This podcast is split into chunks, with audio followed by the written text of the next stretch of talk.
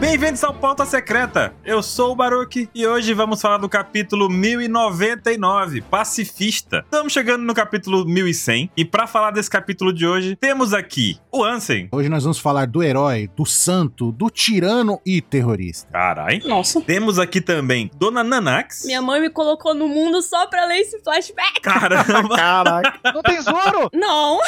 Meu Deus, não tem Zoro. Mas tem o Kuma. Kuma? Como? Temos aqui também a presença do nosso querido Durval. Temos aí mais uma vez o Oda juntando pontas que nem precisavam ser juntadas, né? Mas ele faz questão de amarrar direitinho a história dele. Um mestre, só. né? Um mestre. E estamos também com certeza absoluta hoje com o Mr. 27. Oi! Música clássica, por favor.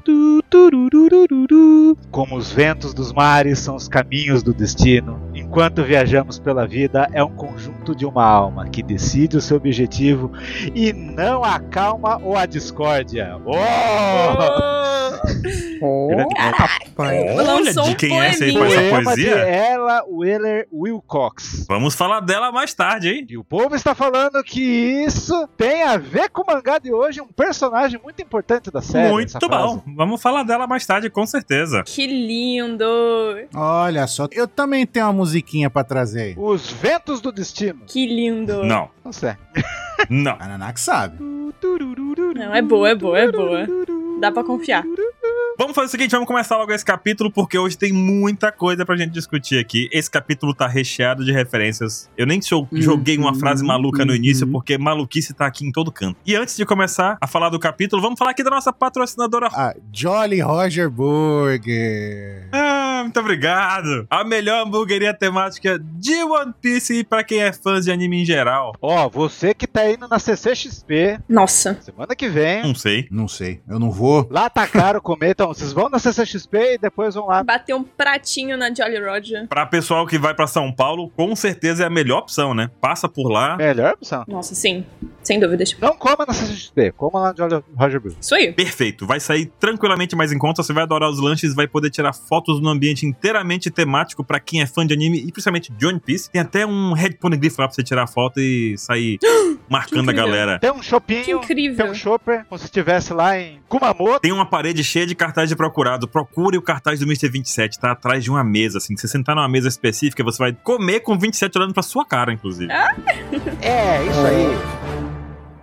I'm fucked up, homie, you fucked up, but if God got us, then we gon' be alright. Nigga, we gon' be alright. Então é isso, vamos começar pela capa. Capítulo 1099, Pacifista. A Hum. Odeio. capa foi um pedido enviado por Matsushi Itaken, e ele pediu vários tanukis ou vários guaxinins arrumando o cabelo do Oden. Herói. Maravilhosa. Cão Gachinin, tá no que? Cão Gachinin. É, Ai, peguei é. essa referência. Nossa, mas que saudade do Oden, caraca. Eu achei que esses Tanuki estavam uns três capítulos antes, na capa também, roubando as coisas do Zoro, mas lá eram chihuahuas. Meu Deus. Chihuahua. É chihuahuas, é. É. As cadeiras do Zoro. Eu quase ia falar que os últimos três mangá teve três espadachins, que era o Zoro, o Brook e o Oden, mas tem o Kuma no meio pegando salmão. É verdade. Viu, mas vocês perceberam que esses tanukis estão com um chapéu de Wano? Ah, é, e com espadinha também. Chapéu da Vila Amigas, olha aí. Olha lá, a Otama, Deiansu, Adorei esse pentinho do, do bichinho. Não, você reparou que a- esse pentinho na mão dele tá- tava na bainha da. Tá vendo? Porque tem a espada e tem a bainha do É pente. verdade, tá como se fosse uma espadinha, né? Ai, que fofo, Caraca. cara. Que fofo. Espadachim cabeleireiro. E o Oden tomando água que o passarinho não bebe enquanto isso. Essa daí é a água que o Chico é especialista em tomar. do- e o Oden derrotou o Gara e tá com a cabaça dele É. aí. É isso aí. É isso. Caramba, é isso aí mesmo, comprei esse. Agora, agora essa é a verdade por trás dessa capa. É, não tem saque dentro, tem areia. Caramba, é o Gara. E vamos seguir pro capítulo. Mas antes disso, de novo, 27. De novo, o quê? Outro patrocinador? O quê? O quê? Outro patrocinador. Hoje é muito especial, porque essa promoção vai valer apenas até o dia 24 do 11. Então, esse cast aqui é lançado no Spotify na segunda-feira, a gente grava na quinta. Uhum. E a promoção acaba na sexta. Então, quando for no dia 27, não vai mais estar valendo, possivelmente. É a promoção do curso de japonês Nihongo. É um curso completo, a gente já falou dele aqui algumas vezes. O Ricardo Cruz, que é o professor lá, o sensei, ele vai ensinar você do básico ao avançado. O Ricardo, pra quem não conhece também, ele é o cara que já teve por trás de muitas traduções oficiais aqui do Brasil. Muito. O cara manja pra caramba. A partir dele, a gente tá uma pessoa de distância do mestre Oda, isso é real.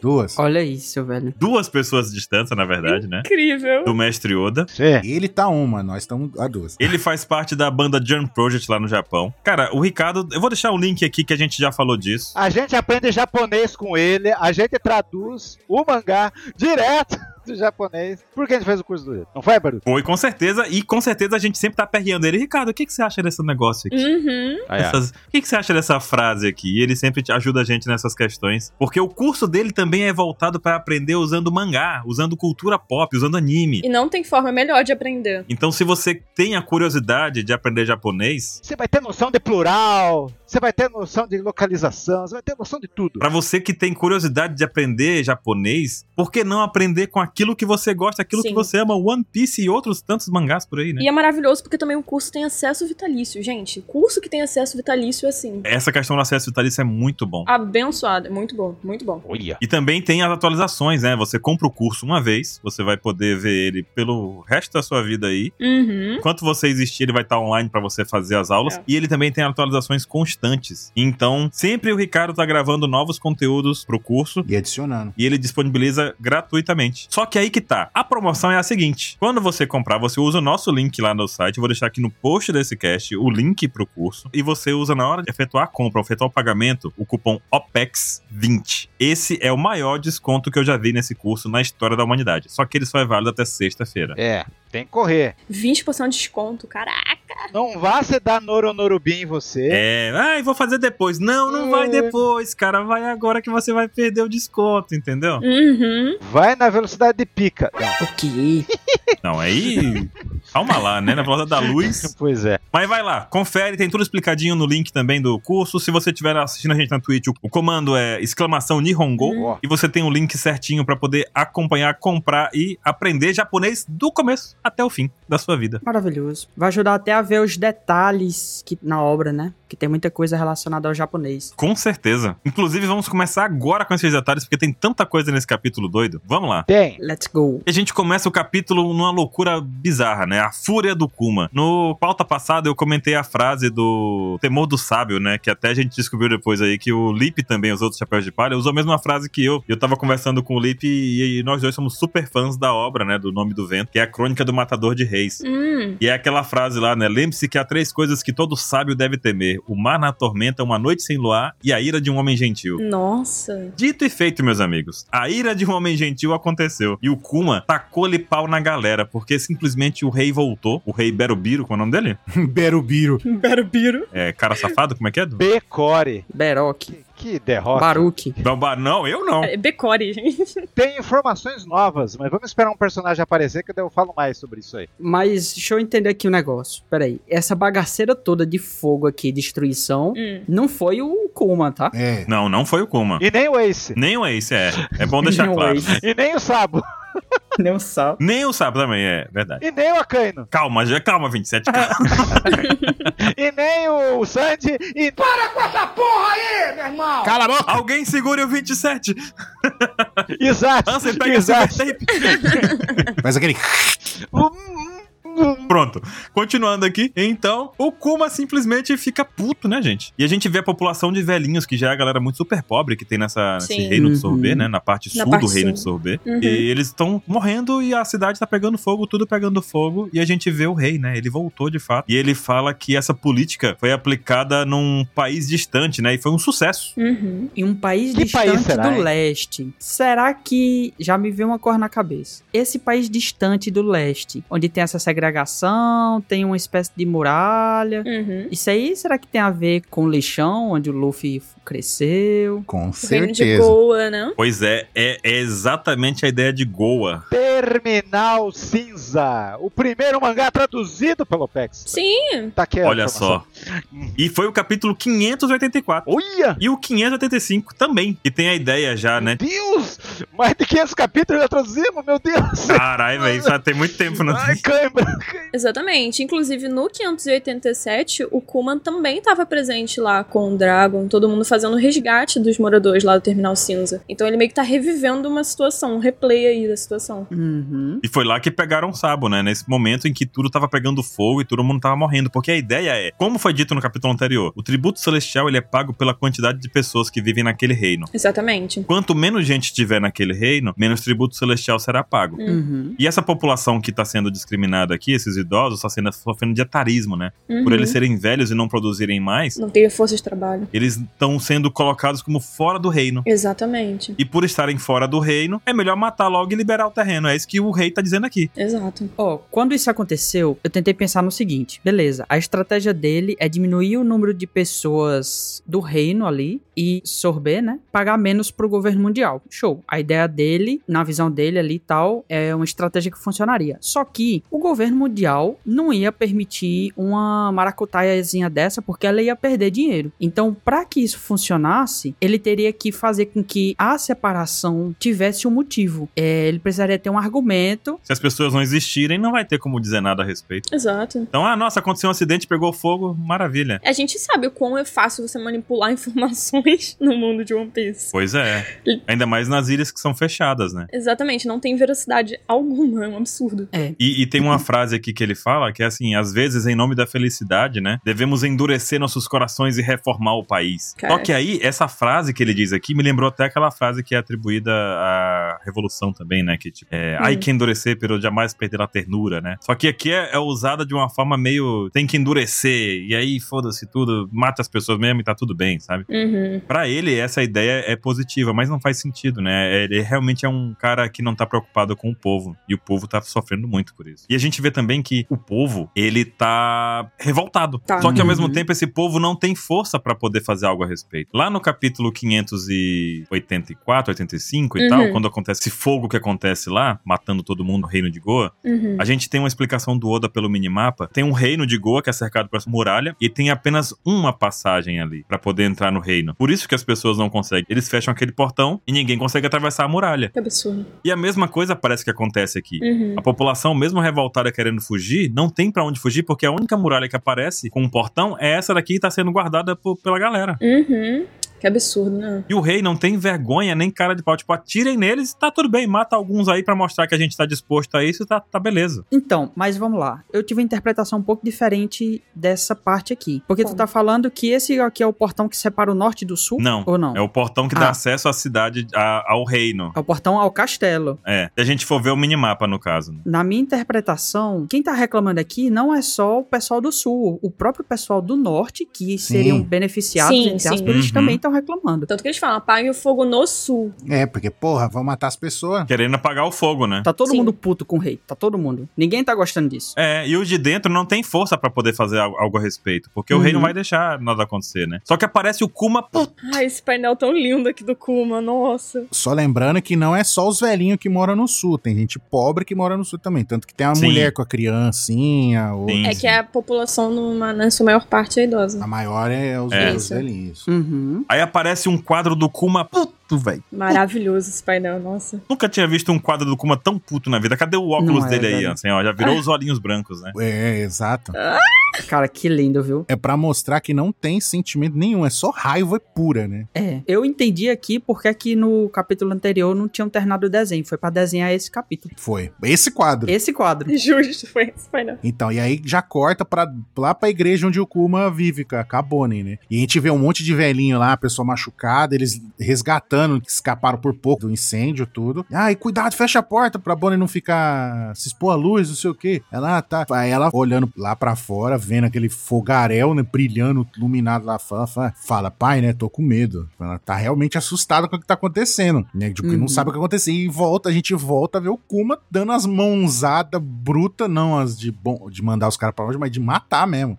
Regaçando os caras. E a gente vê uma velhinha chorando no meio do fogo. Nossa, ela tá queimando no meio do fogo, então. E aí, cada vez mais, ele vai ficando com mais raiva. E aí, vê o rei. Não, sai daqui, seu pastor caipira. Olha o nível de de escrotidão do cara. De elitismo, né? Aham. Nossa, velho, que nojo desse cara. Hum. Mano, e aí o Kuma faz a pata. Da destruição. Ele foi o primeiro urso é choque do. Ah, não, acho que eu já devo ter dado no Exército Revolucionário. Ele fez uma gigante que explodiu o palácio. Você tem noção da Nossa. raiva que o Kuma tava? Esse aí foi o maior. O Acabou. maior, Caraca. sem dúvida. Cara, o pior é se a gente pensar, como tá todo mundo sofrendo, ele só dele ter pegado a dor daquela galera juntado, já jogava tudo no rei. É, foi coletando, coletando, coletando e explodiu o palácio. Cara, se fizer isso no anime, Caraca, já pensou? ele pegando as pessoas tudo com dor, assim, ele vai, Não seria foda? ele caminhando até o palácio lá, chega no rei aí, e aí, ó, seu, toma! Pum! Ó, Plim, plim, plim. Juntando a Genkidama de dor da galera. Já Exato. pensou que foda? Já pensou? Mas eu acho que eu acho que aquela de que dá uma de dor. Isso tem um momento certo pra acontecer, não é agora. Então, e aí acaba essa parte e a gente vê o narrador até falando que o incidente do Reino de Sorbet passou a ser conhecido depois como a Revolução de um Homem Só. Que foda, hein? Que bravo. Lembra de Berserk. A revolução de um homem só. Sozinho, o cara desbancou o reino do fila da mãe, do Baruto, quer dizer, do Não, Beroque. Não, eu- para. ó, não me compara vão- com esse negócio, vão. não. Tá lá É. sem imagem. Nem de brincadeira. Tem uma vibe meio de que vigarista esse Decore, tem? Porque ele, ele tenta a falha, tenta a falha. Sim.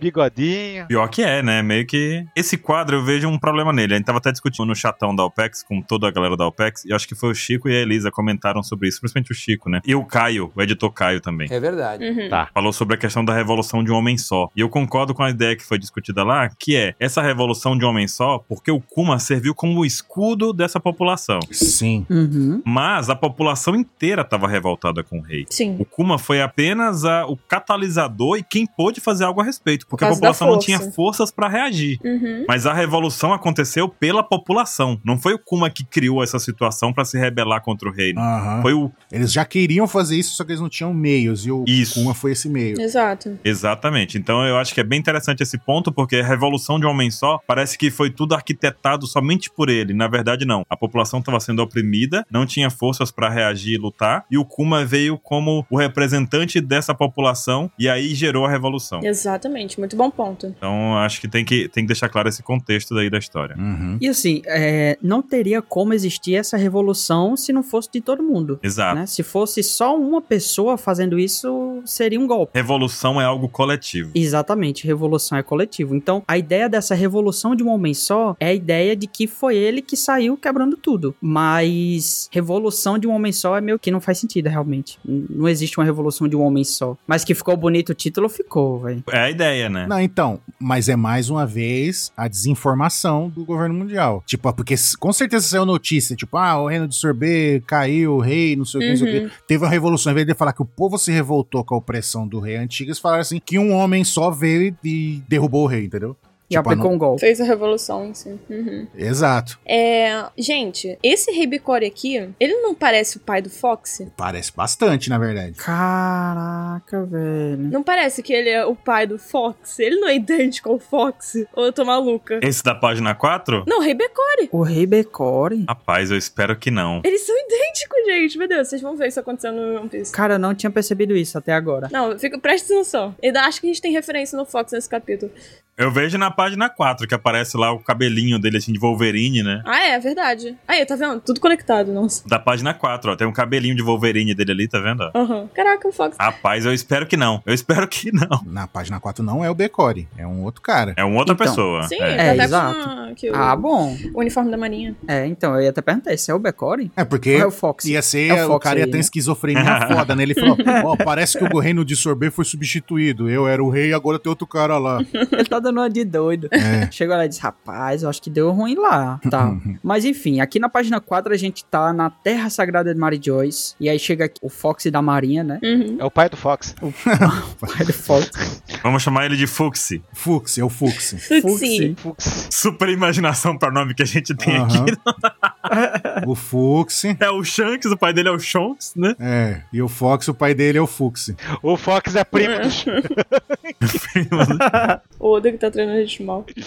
Meu Deus! E aí ele chega lá e fala que o reino de Sorbet foi substituído. O governante do reino foi substituído. E aí o Saturn pergunta por quem. E aí ele deve ter contado lá a historinha e já aparece. A gente já vê aqui no reino de Sorbet as coisas sendo reconstruídas, né? já que o Coma destruiu tudo, então. Ó, Só um parêntese, Dorval. Sim. Que ele- nesse close na cara do Saturn, mano, esses velhos são tão desgraçados que só o olhar dele a gente já fala, fudeu. É ou não é? Hum, Você fala, fudeu, mano. Cara, eu tô triste por conta de uma coisa. Por quê? hum. Eu tô triste porque o Oda, ele esqueceu dos outros Gorosei. Agora só tem Saturn agora, só tem Saturn agora. Essa... Meu, se cada um tiver um plot, ia ser Então, mas eu acho que esse é o plot do Saturn, porque ele, ele é justamente o deus da ciência, né? Então ele tem essa É. narrativa voltada ao Kuma, ao Vegapunk, a Egghead, sabe? E desde o início, o Saturn acompanha o Kuma, destrói a vida dele, né? Inclusive, eu tenho que lembrar aqui que o nome dele lembra muito Satã. E eu vou trazer isso mais pra frente com algumas coisas. Pô, tá Deus. também. Satã, caraca, parece mesmo. Por isso, que, por isso que a gente não fala, tem muita gente que tá fa- tradu- eh, falando assim, ah, o Saturno, Saturno. Cara, é mais da hora falar É Saturno. Saturn. É. Porque em Saturno. japonês, quando você vê isso falar, é Saturno e remete a Satã. Caraca, cara, que pesado. É um prolongamentozinho, é um negocinho no final pra virar de Satã pra Saturn, sabe? Então, É um traço? é um tracinho, literalmente, é um traço. É, esse traço é prolongamento de som no Japão. Na Sailor Moon você via lá a C- a Sailor Saturn, Sera Saturn. Caraca! Pô, é tão da hora falar assim. É que É. Saturno, sei lá, é o broche. Beleza, mas eu fiquei curioso aí pra saber desse ponto aí. Chegaremos lá, hein? Beleza. Temos aqui coisas. E aí tá a galera lá feliz, alegre, chorando de felicidade dessa vez. É o Baruque aqui, ó. Minhas costas dão. Ai, ai, minhas costas. Todo dia é isso. E aí na igrejinha tá o Baruque sentindo dor nas costas e o Kuma já tá lá todo de boa de novo, né? Com as orelhinhas. Ele tava com a orelhinha quando ele tava destruindo Ah, com tudo. o chapéu tá. tá. A dualidade do homem. Tá. Tá com o chapéu, né? Sem chapéu também. A diferença que a Uhum. gente vê é que quando ele tá puto, full putaço, ódio no coração, ele tá, ele tá com a cara séria e o óculos dele fica branquinho, a gente não vê o olho dele, ou seja, a gente não vê a emoção dele. Quando ele tá de boa, a gente, o óculos dele volta a ficar transparente, o transition muda. Sim. A gente vê o Hoje olhinho. não funciona. É, e aí a gente vê o olhinho dele, ó, ele tá de boa. Você vê que ele tá com a carinha de, tipo assim, ah, tá bom, gente, sabe? Tipo, o pessoal tá enchendo o saco dele. KKK, tá tudo bem. É, tá tudo bem. Pô, eu queria ser amigo do Kuma. Uhum. Ai, ai, dor nas costas. É, né? Caraca, velho. Olha, mais um pra explorar o Kuma, caramba. mano. Baruque. Não sou interesseiro, não. Ai, ai, minhas costas. Aí aqui ele tá explicando que na verdade ele é um laranja, né? No governo. Meu Deus. Ele é um laranja. Muito bom, Duval. Laranja. E quem é o rei de verdade é o senhor Bulldog. Ou então o Bulldog é que é o laranja. Co- Como é que ficou aí? o Bulldog que é o laranja. O Bulldog é que é o laranja? O dog que é o laranja. Porque o pessoal só pede as coisas pro Kuma. Pois é. Vocês viram que essa igrejinha ela é inspirada em alguma coisa? Em quê? Em quê? Hum. É alguma igreja lá de Israel, mas eu vou procurar aqui qual é. E tem essa forma de sorvete, acho que por isso que o Oda viu essa igreja, eu vou fazer o reino do sorvete, porra. Tá Sorvete. 27. Você falou um bagulho agora da igreja, eu tô parando pra pensar. Nas, nas histórias de capa, não teve lá dos convés, lá não teve uma capa lá que o Shanks tava de frente com a igreja? Ele tava. Foi no casamento lá do. É, no casamento. Sim, é o casamento e tem uma igreja. Então, mas e se for Uhum. essa igreja aí? Mas é meio, tem cacto lá, não sei. É, eu acho que não era mesmo, não. Não lembro, eu não lembro do cenário. É meio deserto ali. É, É. meio que o Western, sei lá. Então, Uhum. não. e estobro. Tá, então continua, desculpa. Bom, e aí o- o, o senhorzinho aqui explica que durante o reinado do soberano de duas gerações atrás. O Baruque, o Baruque explica. É, o Baruque, Baruque tá explicando aqui. Então, depois de muito tempo, o reino. Na minha época, meu filho, meu reino Na era minha- muito bom. O rei Bulldog era bom demais, né? A gente era pobre, mas era feliz. Meu Deus. Todo brasileiro. Era pobre, mas era feliz, meu filho. Tinha Reino do água. sorvete no Brasil. Ah, Velho do Brasil. Eu achei legal que aqui ele não se limitou a falar aquela frase de que, tipo assim, ah, a gente era pobre, mas era feliz. Só que ser pobre era ruim, né? Ele Meu coração era rico, isso que importa. Aí depois não era tão problemático assim, primeiro ele tava bem. Olha, vale lembrar que quando ele fala disso também sobre questão de reinado e tudo mais, a gente tem um Apex Cash inteiro sobre isso. É o Apex Cash 183, que a gente fala sobre sistemas políticos em One Piece. Então a gente fala um pouquinho dessa pegada aí de como funciona essa questão dos reinos e tudo mais, porque não é tudo preto no branco, não é porque é rei em One Piece Uhum. que é uma droga, sabe? Como a gente vê, o Bulldog cuida do povo, Da maneira que pode. Cuida da maneira que pode. continua pobre, mas cuida do povo de alguma forma, sabe? Exato. Então escutem o Apex Cash 183 é o número dele. 183. Beleza. Agora surgiu o tal do Bulldog, né? Uhum. Uhum. Aham. Parece que os reis do sorvete é, tem o Kuma, agora tem o Bulldog. Sim. E o Becore, se você falar Beco, eu tava procurando essa palavra. Quem sabe que be Becore é você se curvar a alguém, né? Mas Beco, Sim. Beco é vaca. É um jeito que falam vaca. Vaca? Carai, velho. Caraca. Bulldog, vaca e cu- e urso. Você tá falando que esse rei é patriota, então? Ah, é, pode ser, pode ser. É gado? Você tá dizendo que ele é gado, então. É. É. Pode ser. Tá bom. Caraca, velho. Ah, falando que a capa do rei é verde, amarelo, é isso? Analogia maravilhosa. Nossa senhora, velho. Tá bom. Eu tava vendo essa ligação, por que, que os reis de sorvete têm nome de animais, né? Mas vamos lá. Daí começa a página 5 e vemos uma garota adulta correndo Quem é essa? Dentro da igreja. dentro da igreja.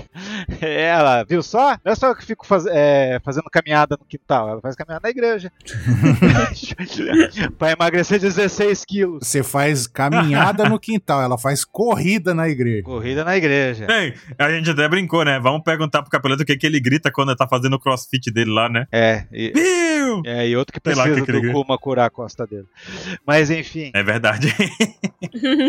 Daí a gente já vê que tem umas escamas de safira no rosto. A mais, né? Aparece lá, como que é o nome desse cara? O Gyogyo, né? Yu-Gi-Oh! Gilgal. Daí, quem é essa garota que tá correndo? Parece a Dini. Parece a Dini, Ah, mais fofa. Deu o Kuma. Dini! Mais fofo. oh. Ficaram todos surpresos. Mas espera aí, essa é a Bonnie? Ela já tem a fruta? Já. Esse é o uhum. Uhum. safada. Cara, Cara, eu não entendi nada aí. eu, eu não sei se fiquei feliz ou triste com isso, porque. Ele não falou que ia colocar na história no CBS? Eu- esses dias que a gente eu- falou? Oi. E daí, daí, ah, eu vou botar. Caguei. É, a gente descobriu recentemente no SBS 107, né? O nome da fruta dela e tudo mais. Só que eu tenho que ter uma teoria meio chula. Qual? Chula não, meio ruim. Você está no lugar certo. Nossa, caraca, esculachou a Apex Cash agora que isso. Enfim.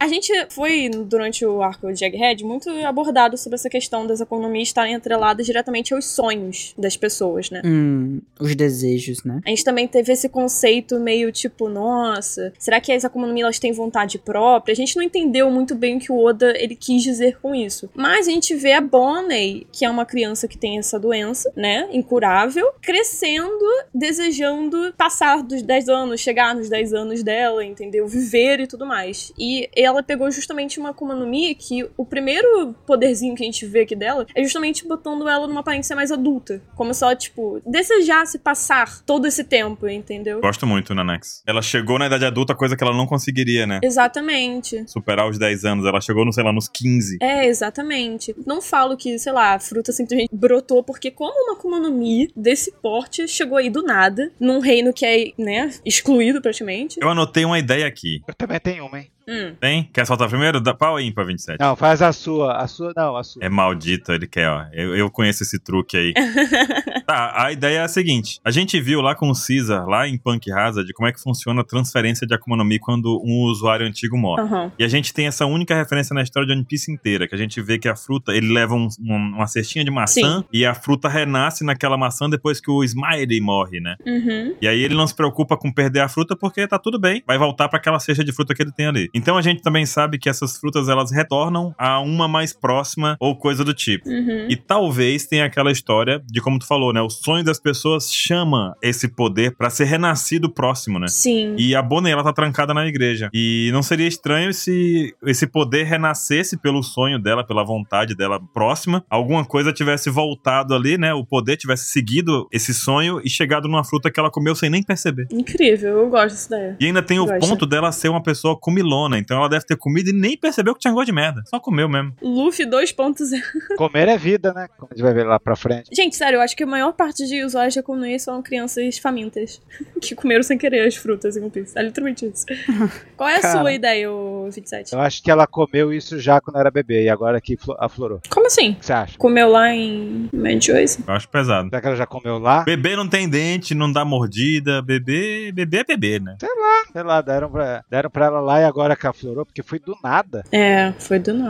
Nada. É. É. Única explicação. Buda não mostrar. Isso é estranho. E teria que aparecer na igreja essa economia, né? A única supernova que mostrou criança comendo a fruta tirando lá. Só- É porque ela só não sai da igreja. É, uma boa ideia. A- Aqui é o lugar, é, Baru? Tu falou que aqui é o lugar de quê? Do- do- das teorias ruins, é? É, não, das É. teorias, ponto. Tá bom. Hum, Tá. Solta assim, Entendeu? né? Então, assim, eu acho que já cogitaram, né? De ela não ter comido a fruta. Tem um poder inato dela? Ou tu vai ver que o cara pega o livro. Esse é outro ponto que eu fiquei assim, caralho, velho, esse livro aí é foda, hein? Esse livro tá na mão de Não, todo e- mundo, né? Não, então, mas o que eu tô querendo dizer é o seguinte: é loucura aqui. Lembra do que o Vegapunk falou? Que nasce do desejo, Ah. nasce dos sonhos? Aham. Mas é meio poesia, né? Então, é meio poesia. Mas e se ela desejou tanto que ela seria meio que a- a segunda fruta desse mesmo poder? Não pode, só tem uma. Quem disse que só tem uma? O Oda É verdade. O Oda disse? o Oda disse? Uhum. diz.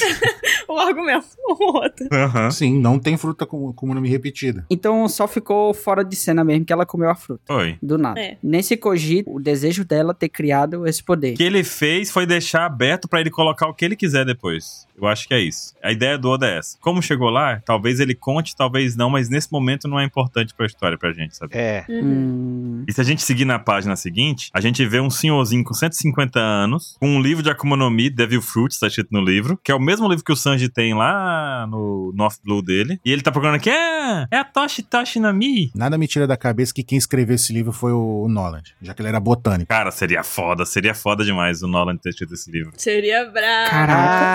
Caraca. Caraca! Sem boa, hein? Muito boa. E ele que mudou o nome da fruta, será? Ó, Ah, eu acho que, acho que confundiram mesmo. viu? Não, acho que não. Eu acho que Isso Sei. aqui deve ser a goma. O goma ele estica. Ah, check. Aí ele era o maior mentiroso mesmo. Protegeu a fruta, né? Mentiu pra esconder. Eu protege pra esconder a fruta. Olha! Aí o cara falou: caralho, onde é que você comeu? Aí ela, ai, ai, ai, idade, eu vou aumentar minha idade. Ah! Botando força lá e nada. Quem nunca fez isso tentando fazer um Kamehameha na vida? Meu Deus, o Kuma é muito pai de menina, cara. Eu não tô sozinho nessa, não, né? Não. não, Não. tá não, Baruque. Não. Eu já Tá bom. tentei. No tanto que eu já tentei me transformar em Super Saiyajin. tá Ah, Gente. escrito. É, não funcionou? Nunca. É foda. Teve uma vez que eu acordei e eu tava no hospital. Foi- Mas acho que foi a força que eu botei. Talvez tenha funcionado. E você só esqueceu. O cara desmaiou. O que, que é isso, cara? Não, imagina, ela cresce e morre, porque com 10 ela ia morrer. Imagina o desespero do Kuma. Ei, é, é isso, né? Tipo, meu Deus, o seu corpo não vai aguentar, vai pegar. Ai, ai, cara. Ai, morreu. Ave Maria. Como é preocupado com isso, né? E caralho, se você envelhecer muito, já era.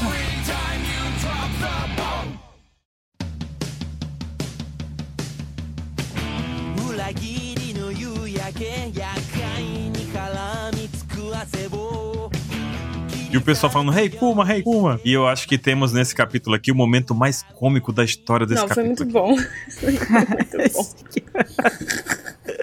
bom. O Gyogyo pega uma velhinha e fala: Meu Deus, a Bonnie virou uma vovó!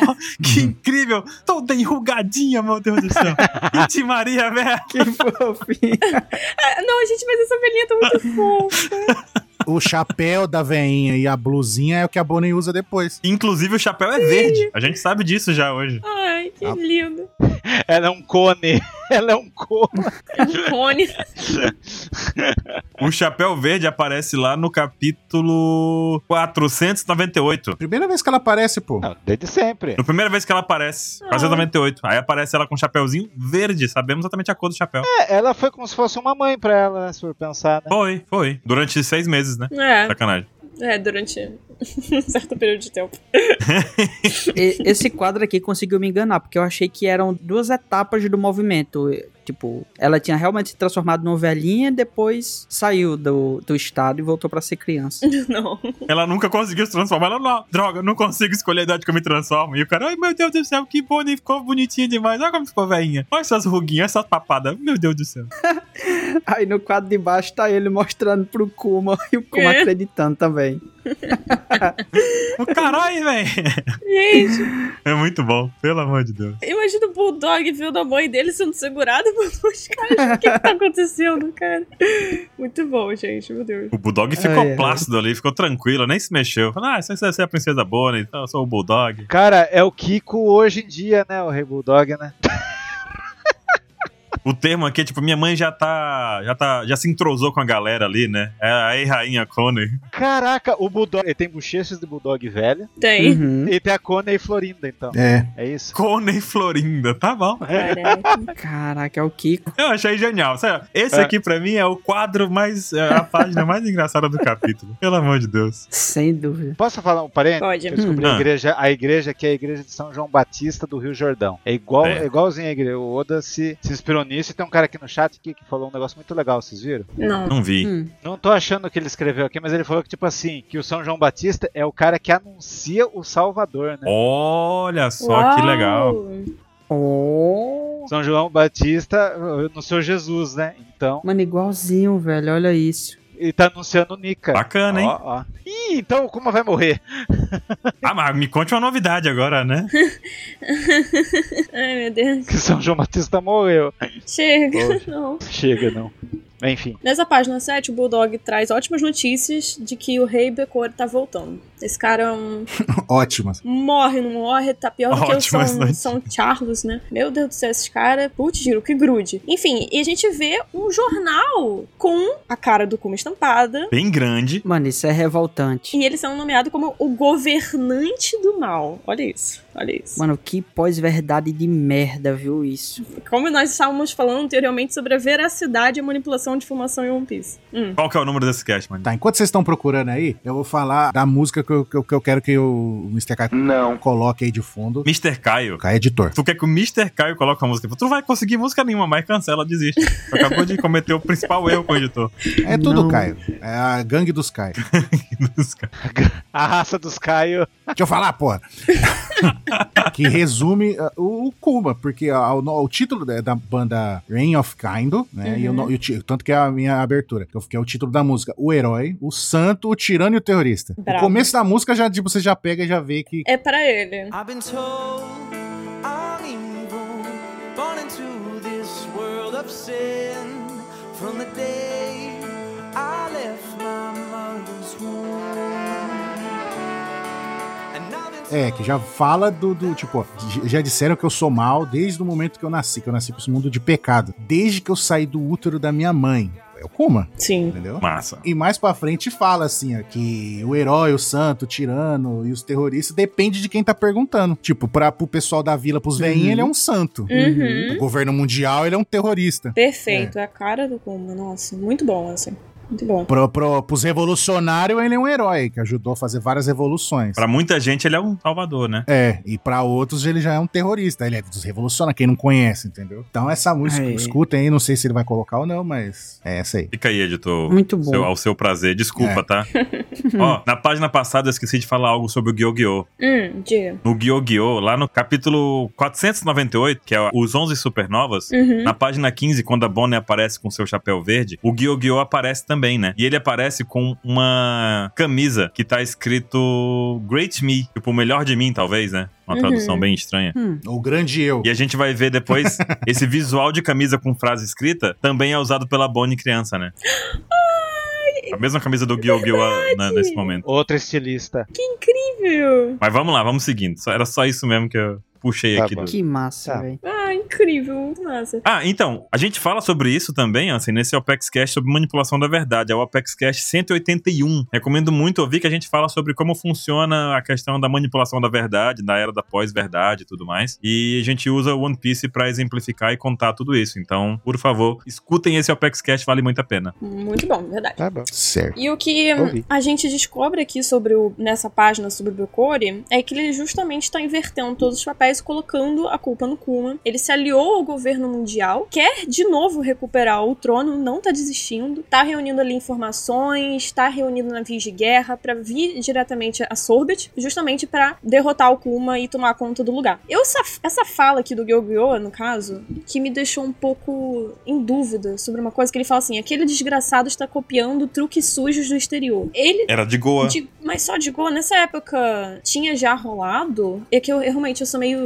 bem confuso com timeline. Tinha rolado porque o, o Kuma já treinou com o Sabo, pra tu ter ideia. Nesse momento, o Kuma já Uhum. tinha treinado com o Sabo que foi salvo de Goa. Não, sim, gol assim, mas eu ia falar sobre é, Dressrosa, o incidente de Dressrosa, em que o do Flamengo Ah, fez todas aquelas sim. coisas. Eu acho que isso já tinha acontecido também. É verdade. O do Flamengo é um copião, né? A galera toda copiando. Só pra lembrar, Sorbet tá em Kimar, É, Soto Blue. South Blue. South Blue. O Júnior Honrek falou que Dressrosa acontece no mesmo ano que Goa. Ó, interessante. Então Pode ter uma relação aí. Só não sei se essa informação, né, do, do Flamengo ter armado tudo era conhecida pelo resto do mundo. Mas é interessante, é, pelo menos, a referência da timeline. Mas enfim, o Sim. Kuma tá super convicto de que ele não vai deixar ele pisar nos pés novamente. Que ele vai pagar pelo que ele fez, né? E nessa página 8, que a gente dá continuidade, o Kuma ele pede pro Bulldog esconder a Bonnie e a gente e vai ver uma separação dos dois, né? Ele vai sair, ele vai pro mar, né? Ele vai fi- voltar pra visitar a Bonnie, mas eles literalmente vão se separar aqui. Nesse último painel a gente vê um painel maravilhoso, gente, maravilhoso. E o Kuma ele tá sempre sendo é, relacionado com essa imagem de um homem só, né? A gente viu ele nesse capítulo falando sobre a revolução de um homem só, e aqui a gente vê de novo ele num barquinho de frente para todos esses navios de guerra Mas pera do aí. governo mundial. Você não vai falar que o Kuma pegou a Connie achando que era a Bonnie? Meu Deus, verdade, eu não falei disso! Gente, Eu achei que tu tinha falado que o melhor quadro eram essas duas irmãzinhas velhinhas aqui. não, mas também, gente, também, também. é. Não, isso aqui é maravilhoso, meu Deus do céu. A Maravilhoso. ruguinha da Bonnie, velho. A Perdoa. ruguinha. Tá até banguela ela. Outra coisa sobre a fruta da Bonnie que também Ai, deixa a meu gente em dúvida, né? Porque a fruta dela é da idade. Só que parece que ela consegue, assim, meio que fugir para uns futuros alternativos. Eu até comentei isso num- num cast que vai vir É, né, né? futuramente. É verdade. Será que é o lance não traba- o Oda não trabalha com o lance, o futuro que deu certo, o futuro que deu errado? Sim, exatamente. Daí É o futuro que eu, que eu fiquei bombado, que ela fica bombada, né? Não tem essas coisas? Nossa, e- esses dias eu tava conversando, ontem eu conversando com o 27 sobre futuros que dão errado e futuros que dão certo. Rapaz, a gente chegou no multiverso que se a gente tivesse feito um movimento, o mundo de One Piece teria sido diferente nos últimos tempos. O mundo do One Piece do Brasil teria- Caraca, não teria acontecido uma Caralho, tragédia. Um movimento? vai ficar só na- no mistério. Levemente me senti culpado. Só no mistério, por enquanto. Ah, não, velho. A culpa é ah, sua. que isso! Não pode. Depois eu conto, depois eu conto. É. Meu Deus. Negócio assim Caraca. perigoso, grandioso, gente. Real. Grandioso, né? Caraca. Poxa. Mudamos o multiverso, Mudamos o tiver, podia ter mudado. sem querer. Ah, eu acho que eu sei o que é. Pensa numa maior treta de, de One Piece que teve, é, a gente podia ter mudado. Ah, Nossa senhora, mano. Enfim. O que houve? Não sabia que ia acontecer tudo isso. Ele- Tá É, Mas é, enfim, vamos lá. É. Cara, eu anotei uma coisa pra falar dessa página só. é. Que eu O acho quê? que é o principal aqui. O quê? Hum, Uma coisa só. A gente tem que o título dele já é o Tirano. Sim. E a gente tem que o Becore tá indo atrás dele com a- apoio total do governo mundial e da Marinha. Sim. Pegue o pombo. Que a Marinha é a força armada do governo mundial, né? Meus amigos, olha o tamanho do barquinho do Kuma e o que esse cara fez, usuário de Akuma no Mi, no mar, Numa. contra um monte de navio de batalha. Esse cara é um monstro. É isso que eu queria dizer. Ele Não, é- nasceu, desde é. que ele nasceu, Ele é. ele já nasceu bucaneiro, já nasceu diferenciado. Depois disso, Uhum. tudo que ele passou na vida dele, desde a infância dele, fez ele aprender muita coisa nessa questão de se defender. né? Sim. Depois que ele conseguiu fugir de God Valley, muitas outras coisas aconteceram e batalhas foram travadas. Nesse período em que ele salvou a- o reino de Sorbet, ele também foi só aperfeiçoando isso. Uhum. O poder da fruta dele é forte, mas ele sozinho já é muito forte, sem a fruta. Sim. Com a fruta, esse cara virou um monstro, velho. A marinha só podia transformar ele num Titibucai mesmo, porque não tinha caminho pra ele fazer alguma coisa. Esse cara é imparável. E pra mim, ele tá nível Big Mom da loucura aqui. Pô, ele é muito forte. Caraca. Porque a Big Mom, ela só nasceu e já tava super forte. Uhum. O Kuma, ele tem toda a experiência de vida dele com toda. Ó, uma coisa também que eu pensei muito foi sobre como o personagem Kuma ele carrega todas as mazelas de vários personagens de One Piece. Ele tem uma infância sofrida, ele tem a busca de cura de doença dos outros, ele tem o sofrimento dos escravos, ele tem muitas dores de muitos personagens, de muitos flashbacks. É como se fosse todos em um, né? É a própria fruta dele de remover a dor, né? É como se ele tivesse pego um pouquinho da dor de todos os outros personagens e colocasse condensado. Ele apertou a patinha assim e colocou tudo no Kuma, sabe? O Oda fez isso. Sim. Todas as dores de tudo, tá tudo condensado nesse personagem. Meu Deus. E esse personagem não podia ser nada menos do que um monstro, cara. Esse cara é imparável, pra mim é isso. Pra mim, o Kuma tá no. Se tivesse. Eu, não- a gente não faz isso aqui na OPEX, né? Mas se tivesse um ranking de poder, pra mim, o Kuma tá no topo desse negócio aqui. É, Ô, louco. é velho. verdade. Ô, louco, É isso. Ku- Kuma, nível de, de força e resistência, Nível Yonkou, é isso. Yonkou. Mano, eu chorei agora, velho, porque tem alguém que não gosta do Kuma, velho? Existe? Hoje, se tiver, a pessoa é criminosa. É. Eu sei, uma Tá pessoa que não maluco, gosta do pô. Kuma, o Griffiths. É, né? Mano, eu imagino o Kuma subindo na listinha de melhores personagens de One Piece de todo mundo. Ah, Tá de- subindo. Nossa, Ele subindo. depois desse aqui, desse flashback. Não tem como, velho. Falaram ali no chat, só quem não gosta do comer é o Becore mesmo. É o Becore. É, cara. Mas, ó, uma coisa sobre o Becore. Becore, ele é um dos reis com maior influência que existe na história de One Piece. Ou é nepotismo. Pode ser, pode ser. É, porque você lembra que nomeado rei era escolhido por, por um tenrubito que era rei antes. Não, mas os- as 20 famílias, não é, não é só. Então não Uhum. tinha as 20 famílias, mas por exemplo, lá no Andrés Roça, lá, a família do, do rei Riku lá, ela, a família do rei Riku foi escolhida. Sim, assim, mas só que tem mais reinos do que famílias tem no Bito. É isso que eu tô querendo dizer. Ah, não, isso deve ser parente. É, mas assim, por que, que eu digo que ele tem essa influência toda? Porque outros reis que foram destituídos, eles não tentaram, eles não conseguiram entrar de novo no país. Eles foram presos e, e o, o Becore não. Ele voltou e voltou. Ele teve apoio, né? É verdade. Ele teve apoio. Entendeu? Ele teve um apoio mesmo depois dele perder. Mas sabe por quê, Duval? Porque o nome do Becore já é isso, é se curvar. O governo mundial, ele quer alguém que se curve Uhum. pro- pra pra eles, entendeu? Então, pô- Uhum. pelo fato dele ser fiel ao governo mundial, é interessante pro governo que tem esse cara lá, no go- na- naquela região, entendeu? É, porque se o Kuma tivesse tomado o poder e se curvasse pros Gorosei, eles iam tacar o foda-se pra ele. Ah, sim. Exato. Provavelmente. Mas como o cara que se curva, ele então ele vai estar disposto a pagar o tributo celestial, ele vai estar disposto a fazer tudo que o governo mundial mandar ele fazer pra poder se manter no reinado. Sim. Então esse é um problema pro governo mundial. Então ele ajudar com uns ralé da marinha, uns, uns navios de batalha, vai lá, vamos recuperar aquela região ali pra poder ter aqui o domínio, o Sim. controle daquela, daquele blue ali. Uhum. E o Kuma derrota todo mundo, é isso. É isso. Essa página começa e acaba assim, metade da página é o Kuma contra. É, Eu achei o narrador muito debochado, né? Você viu o narrador? O que, que o narrador falou? Ué, naturalmente, todos eles foram afundados. Naturalmente, tipo, Naturalmente. É. e como esperado.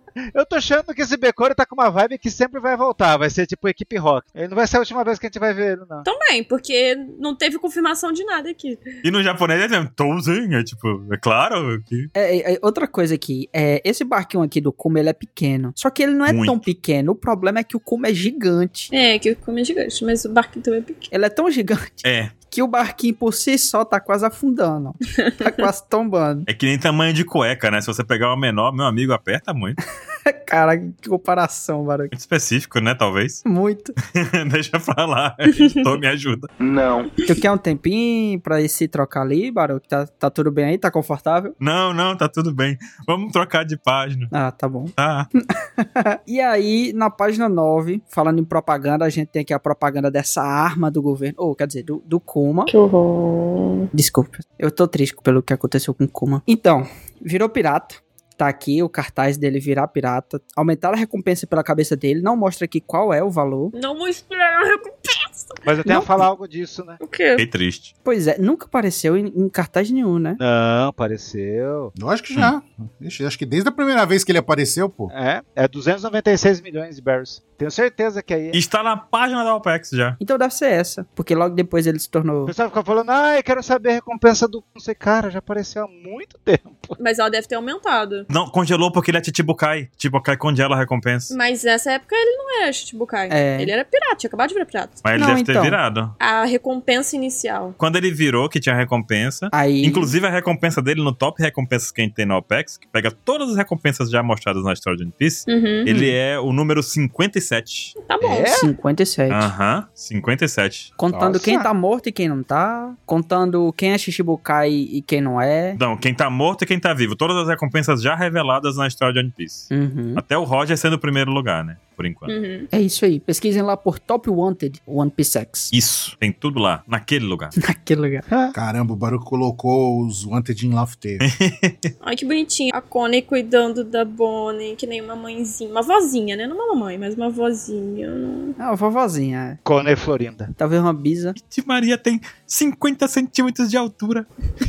Aí a gente vê a Bonnie também um falando sobre os desejos de se tornar uma pirata, que nem o pai, né? Seguindo os passos do pai. E aí a gente começa essa jornada do Kuma. Uma jornada muito Uhum. interessante que a gente vai ver no mangá, que pra mim Meu foi um Deus. dos melhores pontos aqui de narração, que o Oda já montou pra mim, foi um dos melhores pontos. Esse aqui foi o ponto que eu falei lá no início. O Oda, ele amarra pontas que nem precisava ter amarrado. A gente não precisava ter visto o Kuma passar por cada uma das ilhas que ele mandou depois pra gente saber que ele passou por lá. A gente entendia que ele já tinha passado por lá. Era uma teoria antiga isso, de que ele só pode enviar a pessoa Hum, por onde ele já tinha passado antes. isso. Aí, no capítulo que fala que ele só conseguia mandar o pessoal de volta pra Sorbo, porque era o único lugar que ele conhecia, quando ele ia com, comer a Kumanomi, aí a gente falou lá com todas. Uhum. Pode ouvir o cast. Que a gente falou. Então é certeza que ele passou em todas as ilhas que ele mandou os Mugiwara. E antes disso, ó, muito, muito, muito antes, pegar casts antigos, eu já falava disso. Ele tem que ter passado por esse lugar. Porque isso abre conversa pra gente falar sobre histórias de capa, que tem uma capa que tem uma patinha de Kuma pregada na parede. Uhum. Lá em Mary Joyce tem uma patinha de Kuma pregada na parede também. Oh, então meu são Deus. lugares que ele já passou, Sim. É. de fato, né? Verdade. Isso só corrobora com essa ideia. Aí ele colocou É. a marquinha lá.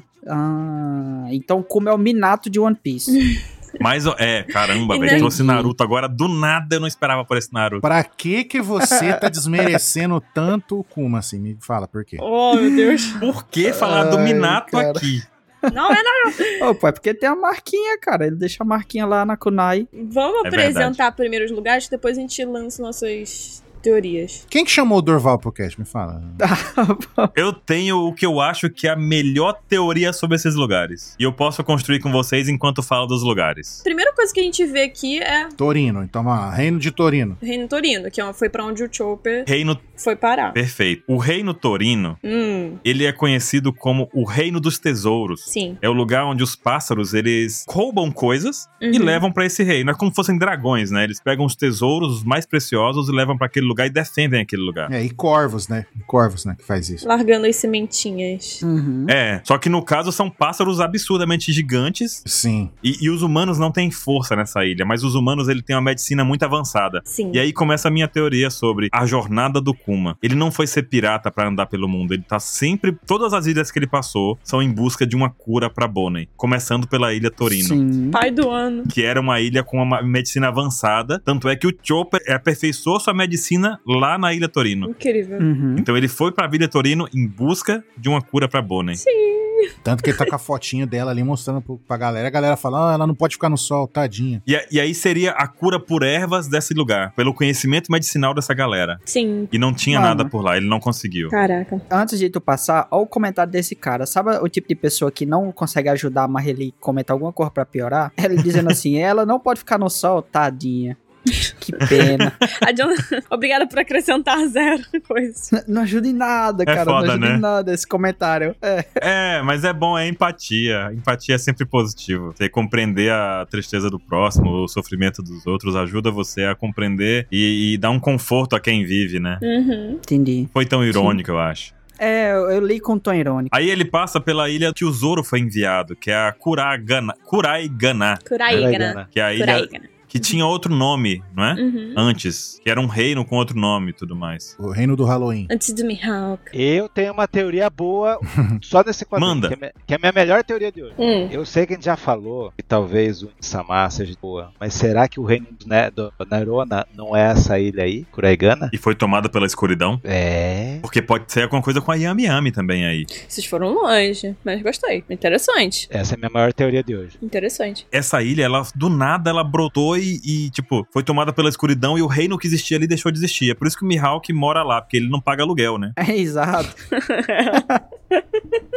Lembra que o Ivankov ele abre um livro, a gente vê que é Gênesis, é Bíblia, a gente sabe que o Kuma É. leva a Bíblia. Então, tipo assim, o Kuma foi lá, foi saber, então, tipo, e, e foi justamente quando ele falou Le- Nerona, a família Nerona, com esse livro aí. Aham. Daí agora o Kuma aí tá olhando aí. Daí eu fiquei nessa. Será que a família Nerona veio de- dessa ilha aí? Daí ele foi ver? Seria bacana isso. É. Ele sabia a origem, porque, tipo, já que a escama de safira veio dos Tenryubitos, deixa eu dar uma olhada no cara que Hum. deu origem no negócio. Em busca de mais alguma informação sobre essa doença lá, né? É. Uhum. Perfeito. é? E corrobora com a minha ideia aí, ó. Caraca, velho. Ó, olha a montanha curvada aí, não parece os golpes do Insama lá? Uhum. Parece demais os tentáculos, a escuridão, aquele negócio todo de. Do... Nossa, muito. É, então. Gente, maneiro, maneiro. Dos poderes ali. Ó, ó. Caramba. Fora que só o palácio que tá de pé, né? Porque o resto do- do- da cidade tá tudo em, É. em ruínas. O resto acabou, né? Então já virou oficial essa teoria pra vocês? Mano, eu vou precisar ouvir esse cast depois de novo. Não parece também que foi, tipo, igual o poder do Barba Negra lá, o Black Hole, que ele suga tudo e Sim. depois joga em pedaços? Pode ter acontecido isso daí. Hum. É isso aí. Algo com a Yami Yami. E tinha que ser um lugar justamente que faz essa, essa diversidade entre. E o Zoro ficou lá, Nanax. ele apareceu, tá? Teve referência a ele aqui. teve, teve. Tinha que ser justamente um lugar que tem essa referência de diversidade entre a escuridão e o sol, né? Essa coisa da Bonnie também, essa doença justamente de não poder ter contato com o sol. com a luz. É isso mesmo que eu pensei. Porque assim, eu a- na minha teoria aqui, eu coloquei esse reino como sendo um reino que o Kuma cogitou viver com a Bonnie. Porque não tem luz do sol aí. A escuridão domina. Uhum. Então ela poderia sair da igreja e não pegar a luz do sol nem da lua, entendeu? Sim. A ideia foi essa a motivação que eu encontrei pra essa ilha que o Kuma visitou, né? A ideia de buscar uma cura pra Bonnie, Faz sentido. não encontrando, ele pensou, pô, iria pra um lugar onde a luz não chega. Faz sentido, faz muito sentido. É. Vale a Tanto que ele pena fica passar só por lá. observando, né? Fica olhando pra cima ali, pra ver se realmente não tem frecha de luz. É, ele nem entra, né, pelo jeito, assim, é só tipo, Pois é, só ver de longe, ver o ambiente e tal. Aí fica a pergunta, o- o- que o Jit e o Abdul ali, ele- eles estão em- eles estão Já nesse É, Aham. reino ou eles estão no meio do mar? Não, estou no mar. estão no meio do mar. No meio do mar. Mas, gente, é que Ah. coisa aleatória, do nada. O Do Oda nada, do metendo nada. eles. Ah, mas eu gostei. Mas eles são da frota do Ruff agora. Não sei porque São. eu Não, tô- São. não lembra São. deles. Eles, eles são da frota. É. Cara. Só na Ah, grande frota. Mas ninguém liga pra eles. O Kuma mandou uma patinha no meio do navio dele, acabou. Já era. Por isso que eles viram gladiador. É pra ficar dúbio, sabe? É pra ah, talvez pensar que eles estavam ali por perto, e aí isso aí foi o que o Kuma fez na ilha, lutar contra eles. Ou então ele fez só pra despistar logo, né? Pra sair dali, pra dificultar as teorias. Verdade. Só pra poder complicar nossa vida. É, Exato. Mas ó, a- o próximo lugar que aparece é Baltimore, a ilha do futuro, ou o país do futuro, que foi pra onde o Frank foi enviado. Que é a terra natal do Vegapunk. Uhum. É. E aqui entra a história. A partir desse momento, o Kuma já estava buscando pelo Vegapunk. Sim. É. Saber do cara. Pra poder achar cura pela ciência. Exatamente. Só que o Vegapunk não tava lá. Uhum. Ilha do Futuro, né? Ilha do Futuro. Tipo, tem aquele filme The Time Machine, né? A Máquina do Tempo. E ele fala, né? Tipo, se você não encontrou a solução no passado e no presente, você vai encontrar ela no futuro. Sim. Então continue Oh. vivendo que uma hora a solução vai aparecer. E como a Ilha do Futuro, ela tá além do tempo, ela tá à frente do seu tempo, a Ilha do Futuro seria um lugar muito bom pra buscar uma cura pra Bonnie. Exato. E a gente tem o próximo lugar aqui, Tequila Wolf. Tequila Kilo Wolf. Wolf, Robin. Tequila Wolf é um lugar, seguindo meus pensamentos aqui de que ele tá buscando uma cura, que ele tem uma população que, apesar de viver em constante construção que a gente não sabe, ser todo mundo prisioneiro e tudo mais, Uhum. Hum. a gente tem ali que tem os revolucionários fazendo parte daquela situação, o Kuma pode ter passado pra ajudar. Sim. E como é uma ponte gigante que liga todos os pontos do mundo, ou esse é o plano, né? Uhum. Com certeza é um lugar onde tem bastante cultura e ligações culturais. Então é, é um lugar onde você conseguiria informações sobre o mundo inteiro por ali, né? Sim. Muita informação circulando, né? Você poderia perguntar e alguém falar, ah, ouvi falar num lugar tal atrás, sabe? Hum. Alguma coisa do tipo. Sim, sim, faz sentido. Faz sentido. A gente também tem depois o o reino de Etéria, que foi onde a Nami foi. E ali seria tipo: o Kuma chegou na parte da cura pelo talvez o inexplicável, vamos dizer assim, né? Uhum. Sobre poderes sobrenaturais, sobre o clima, porque o Etéria é um lugar misterioso, uma ilha que voa no céu, com poderes que o cara desamarra um laço e vai, né? Então, pô, porque pode ter uma cura por lá também, por que não? Sim. E, ah, rapidinho, antes de o Etheria, a gente tem pra onde o... Foi isso aqui pra onde o Brook foi? Então. Ou não? Não é. apareceu, mas eu anotei aqui também. Se for esse quadro aí, ó. É porque aparece, é, apareceu ser Nakamura aqui. É, porque tá um fogo ali e o pessoal, tipo, parece que tá dançando em volta do Kuma. É, celebrando, né? Tipo, a chegada dele, assim. É a ilha Namakura, que é a ilha da, o reino da pobreza, a terra da pobreza, né? Araretenha. E aí é a hora que eu acho que o Kuma fez a coisa mais maluca que tem ligação com o Saturn. Hum, fale. É, isso que eu ia falar. Hum. Fala aí. Hum, diga. Porque aí ele foi atrás da cura pelo Satã, Caraca. Caraca. Faz o culto do Satã. pelo demônio. Sabe aquela hora que você, eu dou minha alma para o Satã para atrás da cura, sabe? É, É. esse o ponto que o Brook foi. Ele foi no lugar onde o pessoal mexe com, com rituais Com de invocação rituais. e magia negra. Agora, é- Olha isso, velho. Então o Kuma foi atrás da cura por, por magia negra, meu amigo. Então, e ele falou que ele faria qualquer coisa pra salvar a Bonnie. Então, inclusive, até se vender pro demônio pra, pra- pra curar ela. Lá em Hararetânia. É o lugar perfeito de invocação de Satã, que é o Saturn. e ele foi até o céu também, né? Entre aspas, o céu, os mares. É, ele veio, foi do inferno pro céu. Nossa. É. Aí ele foi do lugar do Satã e foi pra Etéria, que é o céu, Que é o que tem céu, poderes sim. místicos, misteriosos e tal, né? Ai, que Uhum. E, e você tá ligado que no mangá passado lá, a Bonnie falou: Você já foi pra Ilha do Céu? Não existe Ilha do Céu, não sei o que. E aí agora ele tá aí. É, Na Ilha do é Céu. verdade. Uhum. Ai, que pai bom, velho. E, e depois aparece ele com Heracles lá no arquipélago Boim, né? Uhum. E aqui eu acho que ele foi atrás da cura natural. Sim. Porque lá Homeopatia. é o lugar onde a natureza evoluiu de um jeito diferente. Sim. Então talvez ele esteja em busca de, tipo, ah, não consegui ir no céu, não consegui ir no inferno, nem invocando capeta. Talvez a natureza tenha evoluído de alguma forma diferente. Ouvi falar, né, nessas conversas Sim. que ele vai. E talvez encontre uma cura natural. Um chá de boldo, um chá de quebra-pedra, ai que cura ela. Né? Ai, ele chora. É, vai que funciona. Então, ó, ele tentou com médicos mega foda, que é o pessoal de Torino. Tentou procurar num lugar que tem a ver com o passado, né? Que a gente tá especulando lá do- da ilha do então, que fica o Mihawk. Aí ele foi num lugar que tem uma miscigenação cultural gigantesca, que é Tequila Wolf. Ele foi no inferno, Aham. foi no céu, e aí ele vou tentar tentar com a natureza, com biodiversidade, É. e também não achou. E ele entra em desespero ali chorando, né? Que a Anax comentou. E desses lugares que ele passou, ainda ficou faltando a ilha do Sanji, que é a ilha Momoria, que o Sanji foi enviado, que é a ilha do Ivankov. Então, Mas daí ele já conhecia, né? meio que tem mais a ver com Ivankov do que com outra coisa. E a Amazon Lily também, que não aparece aqui, Que ficou de fora, assim. mas que também tem relação mais com as Amazonas, com Ray Lee, com o negócio todo, do que com, com a cura, talvez, né? Uhum, sim. Os outros lugares, todos eles passaram, e eu acho que dá pra, pen- dá pra encaixar essa ideia de busca da cura através de algo, né? Não, perfeito, perfeito. Inclusive, o nome do capítulo, a gente falou de Satã aqui, Hum. o capítulo onde mostra é, esses lugares pra onde os Mugiwaras foi enviado, ele começa no capítulo 523, que tem o título de Inferno, Olha só. Nossa. que tem a ver com Satã, Meu Deus, eu vou Baruch, chorar. parabéns, velho. Chega, gente. com Saturn. Chega, muito bom. Nossa, Tô, tô relacionando demais as Cara coisas. já. incrível. tá muito bom. As ilhas que não mostraram ali, que é a da Ivankov, né? Kamabaka. Ele pode ter só mandado um telefonema. Ei, tem alguma coisa aí? Tem não, beleza. Nem, nem É. passou lá. Não, mas ele pode ter conhecido depois. E a Amazon Lily. É, pode ser também. E a Amazon Lily, ele não foi porque ele não ia chegar lá nesse barquinho, né? Não, e, e depois eu tenho outra coisa. A gente continua o capítulo e aparece o navio com o hack do Dragon, não é isso, 27? Baruque do Céu, Baruque do Céu. Sabe o nome do cara que faz o, o culto na Ilha do, do Brook? Diga. Pecore. Não. Pecore. P com P. Pecore. Ah. Não acredita. Incrível. Não, você vê a loucura? Ah, Pecore. Ah, tá. Nossa, já falar caralho, o Oda é um gênio mesmo, não tem como. Pecore, o outro é Pecore. Pecore. Caralho, o Mas cara tu que não- faz o. Mas eu tô. Não, mas não- a gente não sabe se Ah. essa ilha aí, esse, esse quadrinho aí, o- Não, mas só pode ser, né? não dá pra Uhum. saber. Mas é engraçado isso aí. Pecore. Do ritual? Eu É. acho que é mais uma coincidência, não é possível. Não, ele, ele foi, porque tá- a patinha dele tá naquela. no meio do ritual, né? Inclusive, no pico do ritual, né? Uhum. Uhum. É que lá é, parece que uma, uma ilha meio. Não tem prédios, tá? Lá é só montanha. É, uma, é, o, é o mesmo capítulo que eu falei, o 523. Ele é uma ilha da terra das pobrezas, né? Então eles acreditam muito no culto ao demônio pra poder salvar a ilha deles, pra salvar a vila, as pessoas e tudo mais. Meu Deus. Hum. Meu Deus.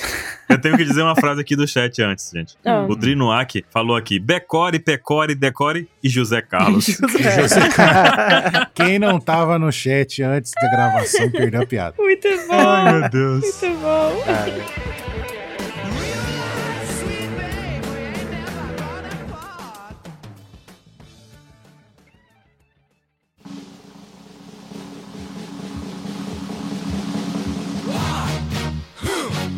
Yeah.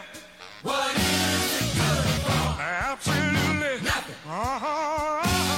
Esse navio aí, qual é o segredo dele? Cheio de rato. Tinta preta, né? Tinta preta. Então, mas pode ser o esquema do hack igual nas espadas, que usa tanto, chega uma hora que a espada fica preta de vez. É o navio, é. Pronto. Isso eu acharia foda. Caraca, é o navio mais imponente e assustador de todos. Não, peraí. Pro 27 ter reclamado da Tataurian, a gente tem que. Não, ele é o único que não pode falar nada. Não, eu tô inflamando a teoria. Ele não pode dar um pio. Ele não pode dar um pio. Não, e esse navio saiu atropelando todo mundo, né? Porque tem que ser banhado com sangue, não é? Não é só tá lá. Ave É Maria. um dragão, rapaz. Dragão é foda. Ai, meu Deus. Agora, vocês sabiam aquela curiosidade sobre esse navio? O Ingrama? Ah, Que ele o Ingrama. O Grandma foi um iate que levou o o Fidel Castro e revolucionários lá naquele desembarque das praias de Cuba, que era sobre uma revolução também, a fim de levar adiante Uhum. a Revolução Cubana. Caraca. Muito interessante, né? A gente vai ter uma aula de Revolução Cubana e vai ter gente que vai morrer e virar.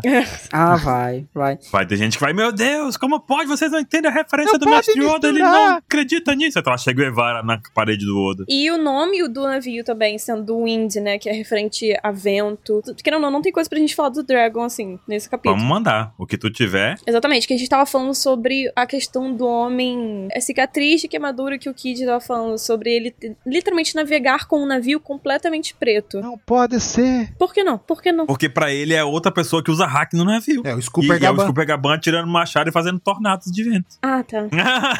Não, é que tá- Tá É porque pra mim, depois desse flashback, as coisas estão se encaixando muito. Porque, por exemplo, olha, esse navio dele é completamente preto, né? E Sim. Uhum. A Jack. gente tem uma teoria sobre o. que a gente vai provavelmente comentar também pelo resto do cast, que é sobre a Akuma no Mi do Dragon ser justamente vento. Check. Sim. Uma coisa sobre Kaze, Kaze no Mi, Logia, entendeu? Zoando o Saci. Então, Ele seria capaz de criar redemoinhos com vento Hum. nos mares. Sim, com certeza. A gente viu que o Shiryu falou sobre esse cara da queimadura, que ele era um homem do governo. E no flashback do Kuma, a gente viu o próprio Dragon, acho que foi no capítulo. Esqueci o capítulo, mas enfim. Ele falando que faz pa- que já fez parte da Marinha, só que não se identificou e resolveu mudar o esquema Uhum. ali da vida dele. Então, pra mim, tudo tá caminhando pra apontar que o Dragon é sim esse cara que o Kid estava se referenciando. É, então, e aquela tatuagem tribal na cara do Dragon pode ser uma queimadura. Da mesma forma que tem nas costas do Fish Tiger. O Nas costas do Fish Tiger Uhum. não é uma É tatuagem. verdade. É uma queimadura. Era uma cicatriz, é uma queimadura. Exatamente, uma cicatriz. Uhum. Aí ele fez a tatuagem por cima da queimadura pra disfarçar.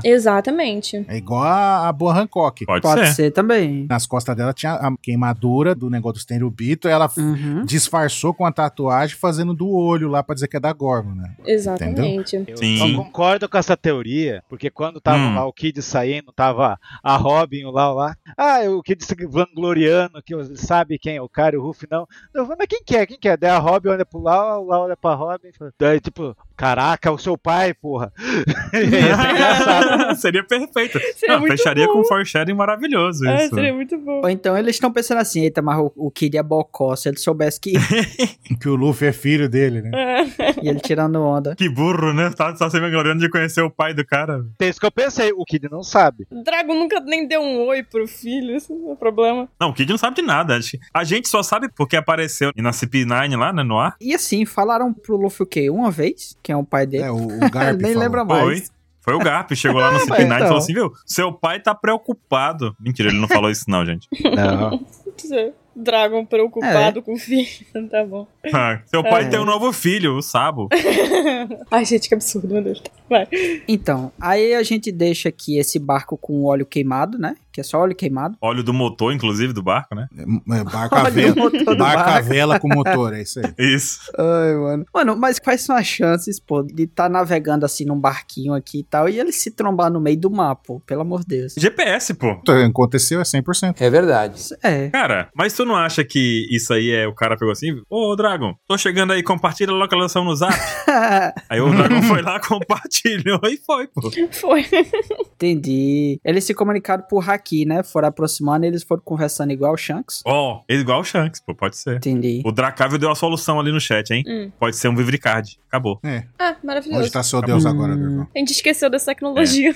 É. Essa tecnologia moderníssima que você usa unhas das pessoas pra fazer um papel que aponta e dá o status de vida. Ave Cara, Maria. item valiosíssimo. Não, isso é foda. Isso é massa. Isso devia existir. Na moral. Os caras comprando o Apple Watch, não sei o que, pra ver batimento. Vivricard, Não é, pô, Vivricard.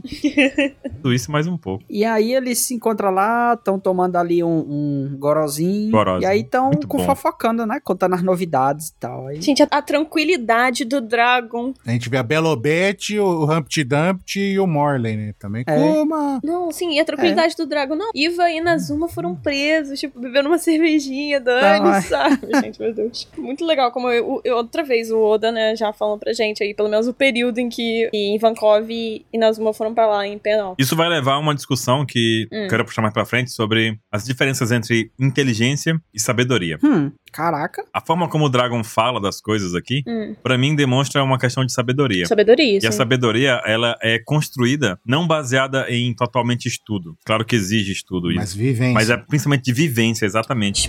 Experiências. A aplicação prática, a entendimento emocional, a introspecção, né? A compreensão profunda dele mesmo e do mundo. Sim. Se ele não tiver isso, ele não tem sabedoria. Então, o Dragon, do jeito que ele trata as coisas, que as coisas acontecem, ele demonstra ter esse tipo de experiência, sabe? Assim como o Kuma, que a gente comentou mais cedo ali, que a vida, a história de vida dele, a trajetória de vida dele leva ele a chegar onde ele tá no nível de força, o Uhum. Dragon, ele viveu muita coisa louca pra chegar nesse ponto que ele tá agora, sabe? É, muito bom. O dragão é safo, né? E assim, ele tem consciência de que se eles são revolucionários, em algum momento um ou outro vai ser preso, né? Sim. Só que ele Pois é. entende como é que o mundo funciona. Ele sabe que algumas coisas não acontecem no desespero. Então não, não é que nem o Luffy que ele vai pra dentro de Impel Down Pois tentar é. resgatar o povo, né? Justo. Ele fica lá de boa. Diz, ah, um dia a pena acaba, né? Se eles tiverem bom comportamento, eles pegam semi-aberto. Não, nesse caso não, cara. O Ivankov foi e criou um andar próprio dele, tá lá vivendo, dançando lá. É. Tá de boa Felizaço. demais. E aí ele diz, ó, desde a última vez que nos vimos, você se tornou um rei, um tirano e um pirata. Aí o, o Cabo bem de boa, como bem de boa. Não, as pessoas mudam, né?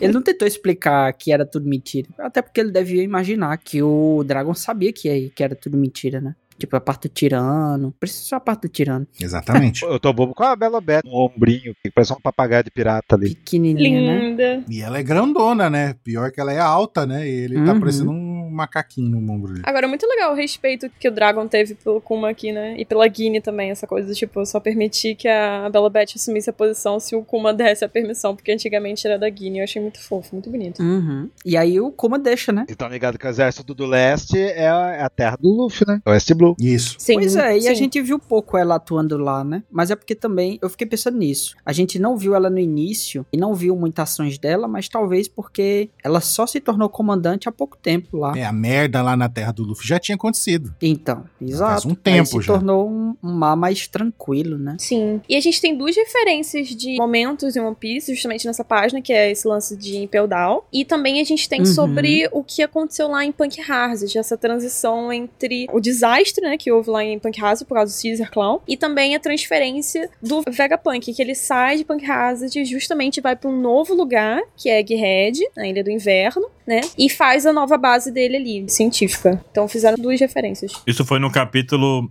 684, foi quando aparece o Caesar explodindo tudo lá. Isso que você tá comendo é gostoso, Baruch? Droga. Caraca. Frango com farofa. Ah, entendi. Tá bom. Me lembro, me lembro, me lembro. O Dragon, ele comenta, né? Ah, O Sabo e a Koala, os outros querem te encontrar também, né? E o Hack, que o Kuma já tinha treinado o Sabo, né? Que a gente já falou antes, né? Eles estão ficando forte e rápido, né? São aspirantes com potencial, tudo. Tá, e aí o Kuma comenta, né? Viajou o mundo, observou o mundo e passou por vários lugares famosos, né? Que ele adoraria voltar por exército revolucionário, só que enquanto ele não achar a cura pra Bonnie, ele não, não consegue. Assim que ele conseguir, ele volta imediatamente. Ou seja, pronto, salvei minha filha, agora eu vou ajudar o mundo, tá ligado? Sim. Isso que é um pai. Isso é um pai, viu? Vamos dar um destaquezinho aqui a esse momento em que é, é um pai, porque os outros não tá nem aí. Tem um objetivo maior, vai embora. Os dois extremos aqui. Tá falando do Yasop, é isso? Você tá falando do Dragon? O filho que se lasque.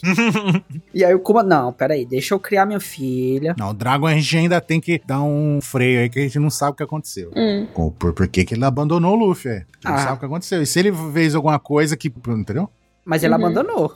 É. Isso é fato. Mas assim, eu entendo que ele tinha um objetivo maior e ele provavelmente teve que fazer esse sacrifício, porque se o líder sai, acabou o grupo, né? N- não aconteceria o que aconteceu. E o Kuma, ele tinha esse a oportunidade de sair pra ir cuidar da filha dele. Uhum. Ele podia Uhum. fazer isso. O, o Dragon talvez não pudesse. Sim. Exato. Mas a piada tá aí. A piada tá aí. E o Dragon fala: Ah, você conhece o Vegapunk? É um cientista da marinha e tal. Depois de um acidente que aconteceu há poucos dias, né? Ele mudou o laboratório dele de lugar, mas ele é um homem. Por enquanto, tá fácil de achar ele, porque não tá com tanta segurança assim. Já que ele mudou o laboratório há pouco, Uhum. o governo mundial não tá lá, é um- igual uma butra em cima dele, né? Uhum. E o Kuma já tinha procurado ele lá na, na terra dele, né? Sim. Isso, e não achou. Aí ele fala: Eu conheço ele, beleza, então eu vou, tipo, to- tá aqui o endereço, ó, vai, co- cola lá. Dragon, muito maneiro, muito maneiro. Porque o Dragon, nesse meio tempo, mesmo ele não. O, o Vegapunk zoando ele, falando que ele não ia se juntar aos revolucionários porque não tem dinheiro, ainda mantiveram um contato. E eles sabem onde o, o Vegapunk tá escondido agora, né? E aí o Kuma, mó felizão, como a gente dificilmente a gente viu ele felizão assim, fala: "Ah, se a Bonnie for curada, eu quero lutar ao seu lado novamente. Aí o Dragon fala uma frase muito interessante aqui, que ele fala: deixe os ventos do destino seguirem o seu curso. Ah, Aí dá aquele soquinho no peito, assim, né? Tuk, tuk, tipo, e aí, Tá brother? Sassá ganhou, Sasai Sassá ganhou. ganhou. Ah, Pelo amor. Bleh! nossa, velho. Nossa, que ânsia de vômito deu agora. Ó o poderzinho dele, ó, saindo o ventinho ali, ó. É um peidinho, né? Puf. Mas é, é- esse, pe- esse batidinho no peito dele com a mão aí é sobre aquela coisa de seguir o seu coração, sabe? Sim. Eu acredito eu que seja a mesma coisa, ele brincou com o Sasageo, que é entregue seu coração, não sei o quê, né? E, e essa ideia do Dragon também é sobre essa questão do destino, deixar os ventos do destino seguirem seu curso, ou seguir, deixa o vento te levar, é como o Zeca Pagodinho já explicou, né? Deixa a vida te levar, a vida leva eu. É. Agora sim. Agora sim. Inclusive foi o texto original do 27 na entrada, né, Vinícius? Sim. Uhum. Os Ventos do Destino, da Ella Weller Wilcox. Um detalhezinho de cenário ali que o Oda criou, né? Na, na página anterior ainda, aquele blá blá blá que a gente tava ouvindo, que até o Ansem citou, em algum momento se tornou uma briga e tem uma explosão ali atrás e tem gente gritando. Não é? É, os revolucionários estão tretando. Então, pois é, eu acho- é, é um detalhezinho, mas achei Estão interessante. festejando, né? Estão festejando ali, André. Porque o Kuma tá de volta, é! ia! Vou falar um pouquinho sobre a Ellen Wilcox. Ela é uma escritora e poeta que é estadunidense e ela ficou muito conhecida pelos poemas sobre paixão dela, né? E essa relação com essa frase do Dragon, ela vem pela forma como essa frase é dita, pelo jeito que ela escreve. Porque ela ficou famosa por poemas que eram otimistas e que tinham um tom mais motivacional. E ela es- começou a escrever poesia muito cedo e teve um reconhecimento muito rápido também sobre isso, porque ela pegava temas sentimentais e colocava uma linguagem simples e direta, assim, não tinha dúvida, era aquilo e pronto, acabou. E aí, um dos principais trabalhos dela é um poema chamado Solitude. E esse poema ele tem os Laura Pausini. Clara Pausini, exatamente. E ele começa com a seguinte frase, ó: "Ria e o mundo ri com você. Chore e você chorar sozinho". Nossa. Hum. Então, e- esse poema meio que reflete uma característica de como ela aborda os temas, sabe? Uhum. É uma forma bem direta, assim. Uhum. Você compartilha a felicidade e a tristeza nem peronomútil, né? Sim. E além disso, ela tem vários livros, várias coisas do tipo, e ela escreveu, fez, ficou famosa no, no período dela. O texto que o 27 falou no começo é o Os Ventos do Destino. Não. É mais ou menos assim, numa tradução livre aqui, ó. Um navio segue para o leste, o outro segue para o oeste, com os mesmos ventos que sopram. É o conjunto de velas, e não os vendavais, quem nos indicam o caminho a seguir. Como os ventos dos mares são os caminhos do destino, enquanto viajamos pela vida. É o conjunto de uma alma que decide o seu objetivo, e não a calma ou a discórdia. É um poema muito interessante porque ele pega a ideia de que o vento é o mesmo, Sim. mas tem pessoas que vão pra um lado e tem pessoas que vão pra outro lado. E o que leva você é o conjunto, é você continuar navegando com o vento que sopra e não aqueles vendavais que fazem você ir pra lugares que você não quer ir, sabe? Sim. No fim das contas, mesmo lugar que você não quer ir, leva você onde você precisa. Tem.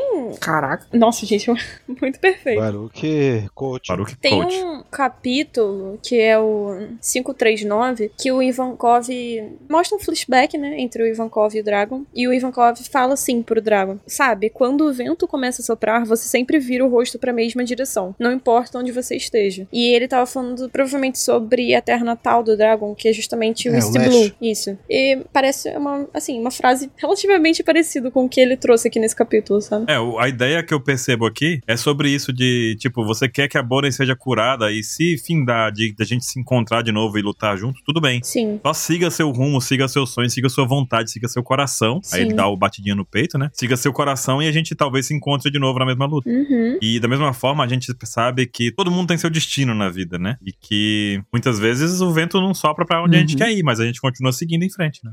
Exatamente. Cada um tem seu próprio caminho. É o mesmo vento, mas cada um vai pra um lugar diferente. É isso. A vida é a mesma. Caraca, perfeito. Isso que o, o Baruque falou, né? De que vento te leva pra onde você quer ir, e aí tu falou que quando o vento sopra, ele olha pra uma mesma direção. A ideia de que ele tá olhando pra terra natal dele. Pra casa. Pra casa. Só que se ele tá olhando, na verdade, pro local onde o objetivo dele tá. E aí ele pensa É que por aí, aquele eu vento acho. poderia estar levando ele pra lá. Sim, pode ser. E é pra lá que ele vai. Então não pra trás, mas pra frente. Porque a gente tem a Vila Fuxa, né? A Vila Fuxa é literalmente ilha, ilha moinho do vento.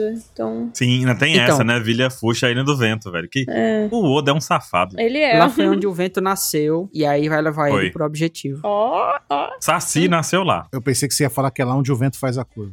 talvez. Mas faz, né? E aí, a gente vê aqui logo abaixo a Bonnie treinando, né? Com a, a camisa que vocês comentaram, a camisa É. com os dizeres ali. Viver pra comer. Viver pra comer. Viver pra comer. e a mesma coisa do outro lá, né? Tipo, melhor de mim, é tipo Kanban, né? É. Sempre evol- evolução Uhum. constante. Bill! E aí tá o Kuma chegando, né? Já vê ela descendo o sarrafo nesse cara aqui. ele dizendo que pegou leve com ela, né? Uhum. E, e cuspindo sangue. Aí ela fica toda felizinha que o pai dela chegou. Só que aí eu acho que foi só uma visitinha, né? Pra pegar ela e não demorou Foi. muito, já levou ela pra poder curar logo. Exatamente. Muito bom. Aí chega lá no oitavo laboratório de pesquisa da divisão de ciências da marinha, que seria conhecida como Egghead. Lembrando que o Caesar explodiu o Punk Hazard, né? Acidentalmente. Uhum. E aí a gente vê aqui, né? Kimetsu no Yaiba. Que mais no Yaiba. O Tanjiro levando aqui a Nezuko na sua caixinha. Gente, que perdão fofo. Antes de chegar nesse quadro, É só levantar que essa ilha cheia de neve aí é Egghead, tá? É, Egghead, Egghead primitiva. É. Egghead. Porque seria futuramente a Guerreiro. É Isso, que quando Sim. a gente conhece Egghead, Uhum. ela tem palmeira. Onde os cantam o sabiá, né? Então, artificial. Mas é meio que falam que. eh, Ah, mas aqui tá meio frio tal, né? Então, mas aí a gente vê que o, Vega, o que o Vegapunk queria fazer no reino natal dele, ele conseguiu. Mudar o clima de uma ilha. É verdade, é verdade. Ele mudou o clima da ilha inteira. Virou uma ilha tropical. Caraca, velho, é incrível, viu? Com dinheiro! Com dinheiro. Ah, Carai, com dinheiro, né? Então Kuma virou o Kimetsu no Yaiba. aí. E a, e a Bonnie fala: Carai, velho, que cabeção. Essa aqui tá na igre- entra no cinema pra sempre com essas duas entradas, hein? caraca, velho. Fofo e nojento. Nossa senhora. Esculachou o velho, que isso. Olha isso, velho. Vegapunk com essas entradas que ele tem aqui, meu amigo, ele entra em qualquer cinema. Faz da vida. IMAX. Oxe, tem duas entradas. Caraca. E uma coisa, a roupa do Vegapunk é a roupa do flashback do Kuma, a primeira vez. Quando tá lá a cara, só a cara do Kuma e o Vegapunk atrás dele. Hum. Ele tá com as luvinhas e a camisa listrada. ó. E aí que a gente achava que era uma gravata. Ah, Caraca. velho. é. Só... Carai, é, é a língua dele esse tempo todo. Anson. É. Era lindo o tempo todo. Não era gravata. Essa gravatinha aqui, gravatinho, caralho, Oda. Meu Deus. É Essa gravata tá horrível. vermelha. Não tinha me ligado nisso, não. Mas a primeira coisa que o Vegapunk se toca quando chega nessa parte é que o corpo do Kuma é diferenciado. Que músculos são esses? Meu Deus! Olha os deuses, mano, sabe? Deixa eu um mais examinar. Você usa o suco, você é muito estérico. É isso? Aí foi o Cariani vendo o Ramon. Que físico estéril. É o pra Ramon, quem é né? do, do fisiculturismo sabe, é... Ramondino, é você, Ramondino. Precisamos do seu DNA. Me dê uma amostra de sangue pra fazer uns experimentos. O Vegapunk fala desse jeito? Agora Esse sim, sotaque? porque ele tá coach, entendeu? Ele é treinador do Kuma, tem interesse. Meu Deus. Nossa, velho. Aí ele falou assim: ah, essa aqui é a criancinha doente, mas calma lá. Doente! Essas escamas de safira aqui, como é que ela conseguiu chegar nessa idade Tão pouco. tão né? superficial assim, trancada dentro de casa, É. né? Não vendo a luz do sol na lua. É, uma bichinha. Trancada com tudo lá. Aí o Vegapunk solta, ela pode ser curada. Aí falou: é mesmo? O Kuma que tava pronto pra dar alma. Tá. Ah, é. Ora bolas. O que que ele vai fazer com o Vegapunk? A gente vê uma cena muito legal também do Setomaru ali, a, a Bonnie brincando, né, com o machadão. De gangorra. Brincando de gangorra. Uhum. E o Vegapunk solta que tem a tecnologia, né, que ainda não foi liberada no campo médico, mas ele tem a tecnologia, já ele já sabe, ele tem conhecimento daquilo ali. Isso. E ele comenta umas coisas legais aqui, que é sobre a questão de ser preciso, né? Que o Vegapunk ele fala que vai precisar mexer com transplantes de células, células troncos, outras tecnologias e tal. E ele fala que no final o trabalho vai ser muito caro e vai dar muito trabalho, porque vai ser como criar um humano modificado. E no japonês aqui, ele não usa o termo ciborgue nessa hora de humano modificado.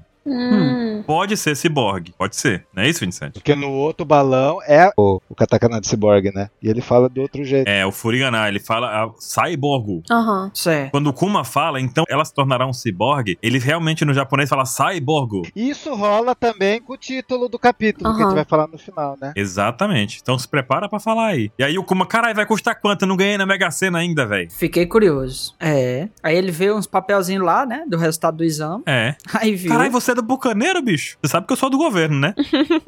Ótima frase. É, foi mesmo. governo aqui é, é. Bucaneiro pra mim é que na chibatada. É isso que ele quer dizer, não foi? É, Nossa, velho. Foi tipo isso, né? você tá doido? Você é o melhor rato de laboratório do mundo. Aí o como o bichinho. E aí é, o Kuma se preocupa, né? Tipo, cara, eu, eu confio no Dragon, tá tudo bem você ser do governo desde que, né? Ah, tem uma coisa pra falar de novo. Que Ah. o Oda ele trollou a gente, porque a primeira vez que ele fez o Vegapunk cabeçudão assim, ele colocou a sobrancelha do Vegapunk lá em cima na cabeça. Agora não, agora tá lá embaixo. Então diminuiu o nariz do Vegapunk. Nariz.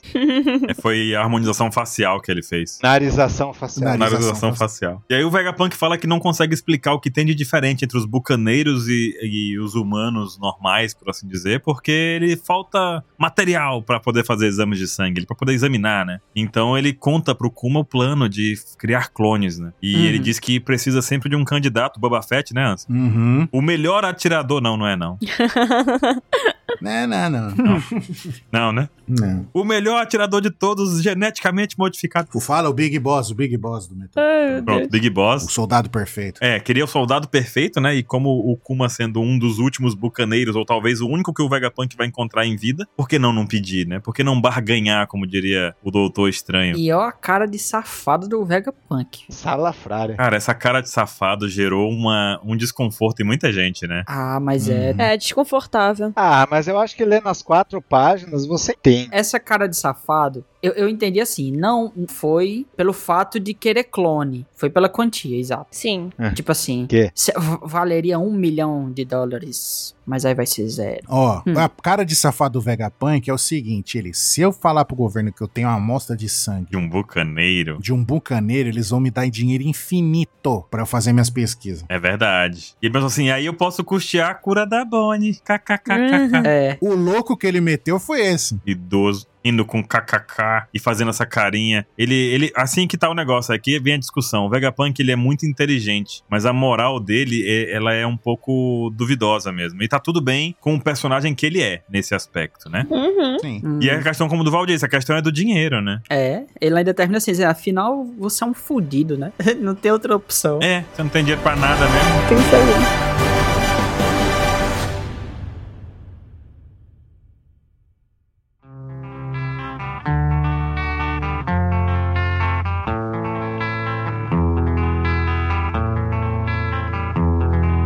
There is a house in you. E já na página seguinte, gente, Kuma fala que não pretendia rejeitar a oferta de forma alguma, né? Uhum. Então a gente sabe que ele foi até atrás do Satã pra poder dar um jeito nisso. Foi no céu, foi no inferno, foi em todo lugar. E ele só quer saber o que, que o Vegapunk quer fazer com esse conhecimento. E ele, o Vegapunk explica um pouquinho mais, né? Que quer usar o DNA pra criar clones do Kuma com o DNA do Bucaneiro. E fala também sobre a questão da energia eletromagnética, sobre lasers, sobre outras tecnologias que, pelo jeito, ele já tem acesso. Pior É que ele usa o candi energia. Energia. De novo. Energia. É, que, eles falam, que é a coisa que ele fala lá, né? Que ele quer desenvolver essa energia. No, no outro capítulo, né, também, que ele fala sobre energia, também fala isso, sobre fonte de energia, né? Daqueles capítulos dos desejos lá. Por isso que ele apostou a analogia do Kizaru. Porque é a coisa mais próxima de energia que tem é do Kizaru. É a luz, é o laser. É a luz. É. Sol. Oh, maneiro. E por isso que tem aquele flashback em que aparece o Kizaru, o Kuma e o Sentomaru. O Kizaru também doou o sangue dele pra poder ser estudado, assim como o Kuma fez. É. Agora, o que o Kizaru pegou em troca Ele fala que é muito difícil elogia, mas ele conseguiu clonar o é negócio. verdade. No caso do Kizaru era contrato, né, com a Marinha, tinha assinado um contrato. Ou, talvez, talvez. Também, também, também. Ela tava lascado, né? Não, mas fora que eles se conheciam de antes, pô. E a proposta do Vegapunk é que ele vai destruir os piratas com esse poder esmagador da ciência. Porque vai fazer um soldado clone perfeito ali, com o DNA do Kuma, bucaneiro, tecnologia, lasers e zaz, e zaz, entendeu? Nanomachines. Ainda fala pro Kuma que ele ia se tornar um herói, que é proteger os cidadãos, que é tudo que o Kuma sempre s- desejou na vida dele, ter esse papel de herói, né? E a partir daí, pra mim, começa a mostrar um pouco sobre a ideologia, mas também a ingenuidade do Vegapunk como cientista. É, eu tenho que concordar contigo. Ó, mas, mas antes disso, antes disso tem um, um balão ali que ele fala, né? Que esse seu corpo poderoso. E no japonês ele cita que seria tipo o termo de escudo, né? Uhum. Poderia ser até a prova de balas e tudo mais. Hum. A gente não sabe o que, que o Bucaneiro tem de especial, mas a gente vê durante toda a história do Kuma que o Kuma ele leva tanta porrada e ele é como se não estivesse sentindo nada. Sim. Sim. Uma resistência muito grande. Ele é bem resistente, né? Desde criança. Então, dá pra imaginar também que esse sangue bucaneiro sendo usado pelo Vegapunk pode ser a base dos serafins, né? Até mesmo a base do Green Blood lá que ele usa nos serafins depois, né? Uhum. Hum. Exatamente. Ah, sim, sim, sim. Mas será que os pacifistas não têm um pouco disso? Acho que não, né? Tem não. Não, Não, os pacifistas Os não. pacifistas são Hum. máquina pura. são de metal, né? É. E ele chama de guerreiros do futuro. Guerreiros do futuro, Ilha do Futuro, Porque o Vegapunk é, é ótimo em criar nomes. É a Ilha do Futuro, futuro, Guerreiros do Futuro. Comida do Futuro. De volta pro futuro. O Vegapunk, ele assistiu muitas coisas dos anos 80, por isso que é tudo do futuro. Caraca, velho. É. Exatamente. Agora, essa fala aqui, eu não sei se a gente pode concordar com essa descrição do Vegapunk, fica muito a, a interpretação de cada um, mas é uma coisa que o Dragon mesmo fala que, sobre ele, Dragon que disse, né? né? Exatamente, que ele é um homem estranho, mas honesto e confiável em seus desejos. Por isso que eu não acho que, que as coisas que a gente vê nesse capítulo é realmente de uma coisa, sabe, mal De maldade, de malícia. do Vegapunk, mas eu descreveria mais como uma ingenuidade, exatamente o que o Baruch abordou nesse pauta secreto, justamente pela falta de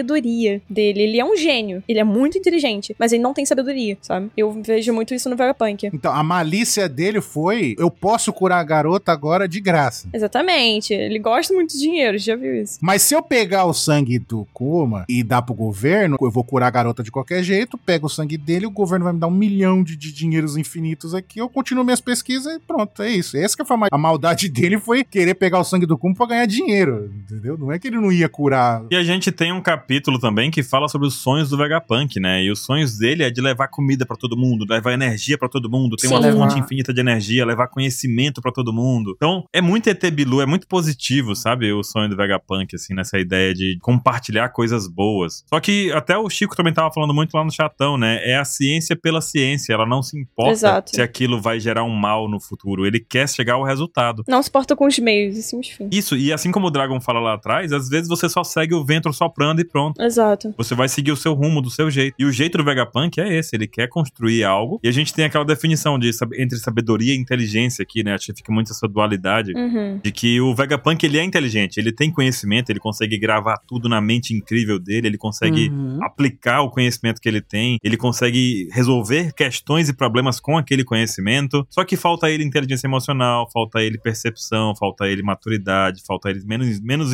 ingenuidade, né, no caso. E é isso que a sabedoria leva, só que ele não tem tempo. Primeiro Sim. que ele passa o tempo todo isolado, né? Assim como a Bonnie, o Vegapunk também vive isolado no seu quadrado. Ele não conhece o mundo. Ele não, conhece, ele não tem a vivência que o Dragon ou que o Kuma tiveram do mundo. O mundo nunca bateu no Vegapunk, até, a- até onde a gente tá vendo, né? Sim, Então não, não tem como saber muita coisa. exatamente. O Kuma fala, né? Se, se um dia um Nossa. soldado que parece comigo salvar alguém, já vai ter valido a pena eu ter nascido. Gente, essa frase acabou comigo.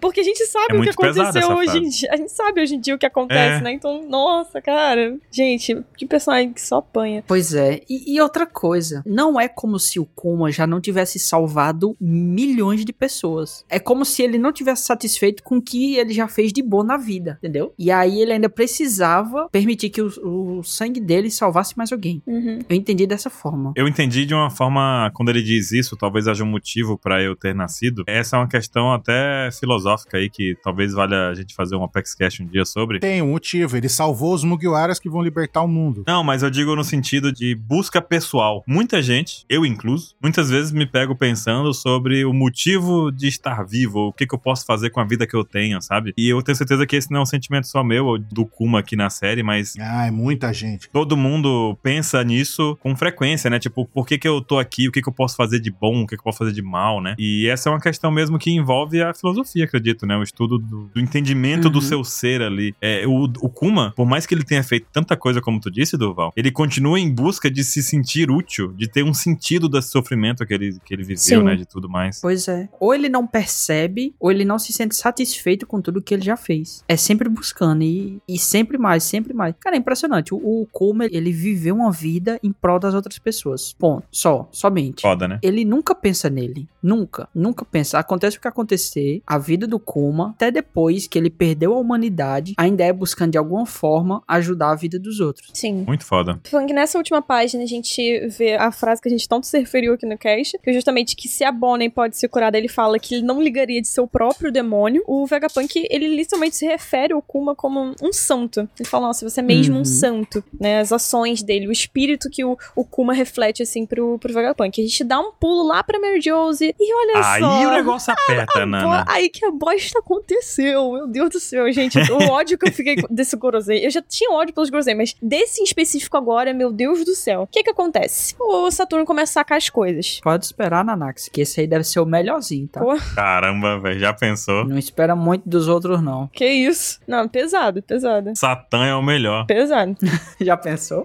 pensou nisso? Primeira coisa, ele fala que ele já mostra uma visão diferente. Totalmente diferente da do Vegapunk e do Kuma, que soldados clonados são armas. Ele já manda assinalato. O valor de uma arma é determinado pelo número de pessoas que ela pode matar. Olha só. Ponto. Ponto. Pera aí que tem uma discussão inteira pra isso, né? Que eu acho que não Uhum. vale nem a pena ter, porque é muito óbvio. O Gorosei falou isso, velho. O Gorosei falou isso. Uhum. Então, é, é aquele negócio. Na prática, ele tá certo, que uma arma, quanto ela pode matar? A arma é feita pra matar, cara. Exato. Não é feita para puro 3G, nada disso, pra matar. Não é feita pra passar manteiga no pão, entendeu? Você não. Não. Não é feita pra nada disso, gente. Só, só serve pra uma coisa. Não é feita pra dirigir, né? Não, É. você não dirige com a arma. Ou, não, você dirige, mas você não dirige a arma, no caso. Não, não, Você não se locomove, você não vai surfar em cima de uma arma. não. Cara, só tem uma finalidade. Se alguém falar que não entendeu isso ainda pelo por One Piece, aí eu não sei mais. É, eu também não sei, não. Essa é a finalidade de uma arma, querendo ou não, tá né, fazendo. E ele fala que o Vegapunk não sabe como aproveitar uma oportunidade e que ele teve uma ideia. Aí a gente já tem Ó a praticamente a, a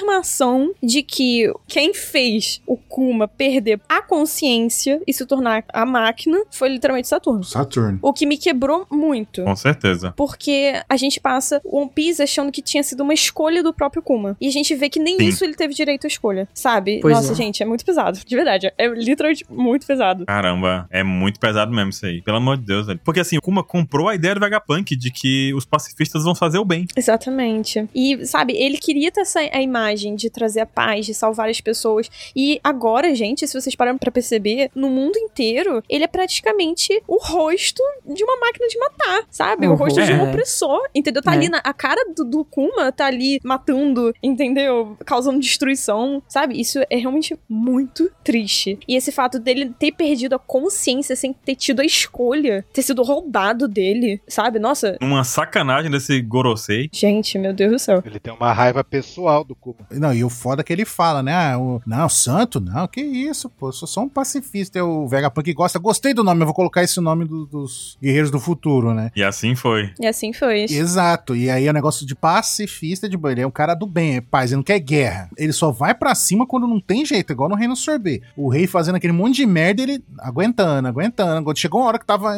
insustentável. Aí foi a hora que ele partiu pra ignorância. Tipo, não, não dá pra conversar com esse cara mais. Não tem como. Tem que proteger as pessoas, não vai matar todo mundo. Foi o que ele fez. Sim. Com o Dragon, ele, tava, ele tá sentando a mão nos caras lá com, com o exército revolucionário pra libertar as pessoas pra pessoa viver em paz, entendeu? Sim. Ele só vai pra cima quando não tem jeito. E aí transformaram o, igual você falou, Nags, o rosto dele numa arma de matar, num terror. Tipo, a pessoa vê a cara dele e já fica com medo. Uhum. Exatamente. É muito triste, cara. E esse lance de uma arma sendo chamada pacifista, né, que causa um sentimento de ironia na gente, né, justamente uma arma de matar sendo chamada uma coisa que lembra a paz, isso existiu inclusive até no nosso próprio mundo. É, durante a Segunda Guerra Mundial tinha uma aeronave de bombardeio chamada Peacemaker. Então é uma coisa que eu acho que o Oda Nossa. também fez uma referência, sabe? Porque a gente também já fez Muito milhares boa. de vezes isso aqui, sabe? Enfim, é, é muito pesado, gente, muito pesado. Tem um revólver também. É. E tem a questão toda, a própria questão da bomba atômica, como a gente já citou aqui, né? Sim, sim. O Oppenheimer, quem viu o filme sabe, ele desenvolveu as bombas nucleares e tudo mais com aquela ideologia de que era pra acabar com a guerra, era pra trazer a paz. Você vê que ele era, ele é como o Vegapunk, ele não, não tava fazendo aquilo do tipo, nossa, eu vou matar muita gente, entendeu? Não, ele queria acabar com a guerra, entendeu? É,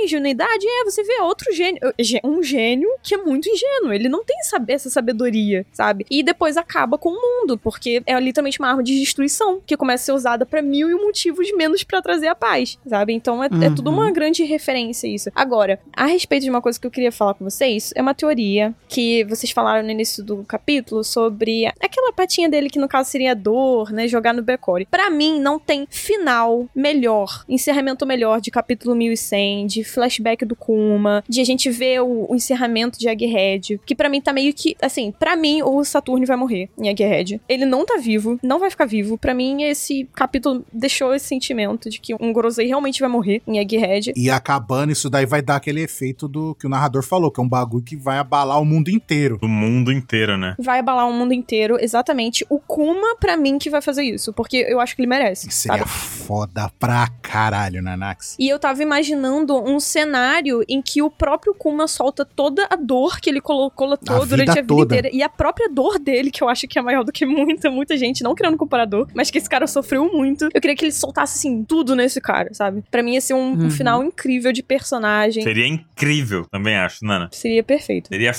fodástico. Nossa, velho. Aí, pen- não, e aí sabe o que, que vai acontecer também? ó? Eu, tô, eu embarquei, eu tô pilotando já a tua, sua Hum. ideia. Já.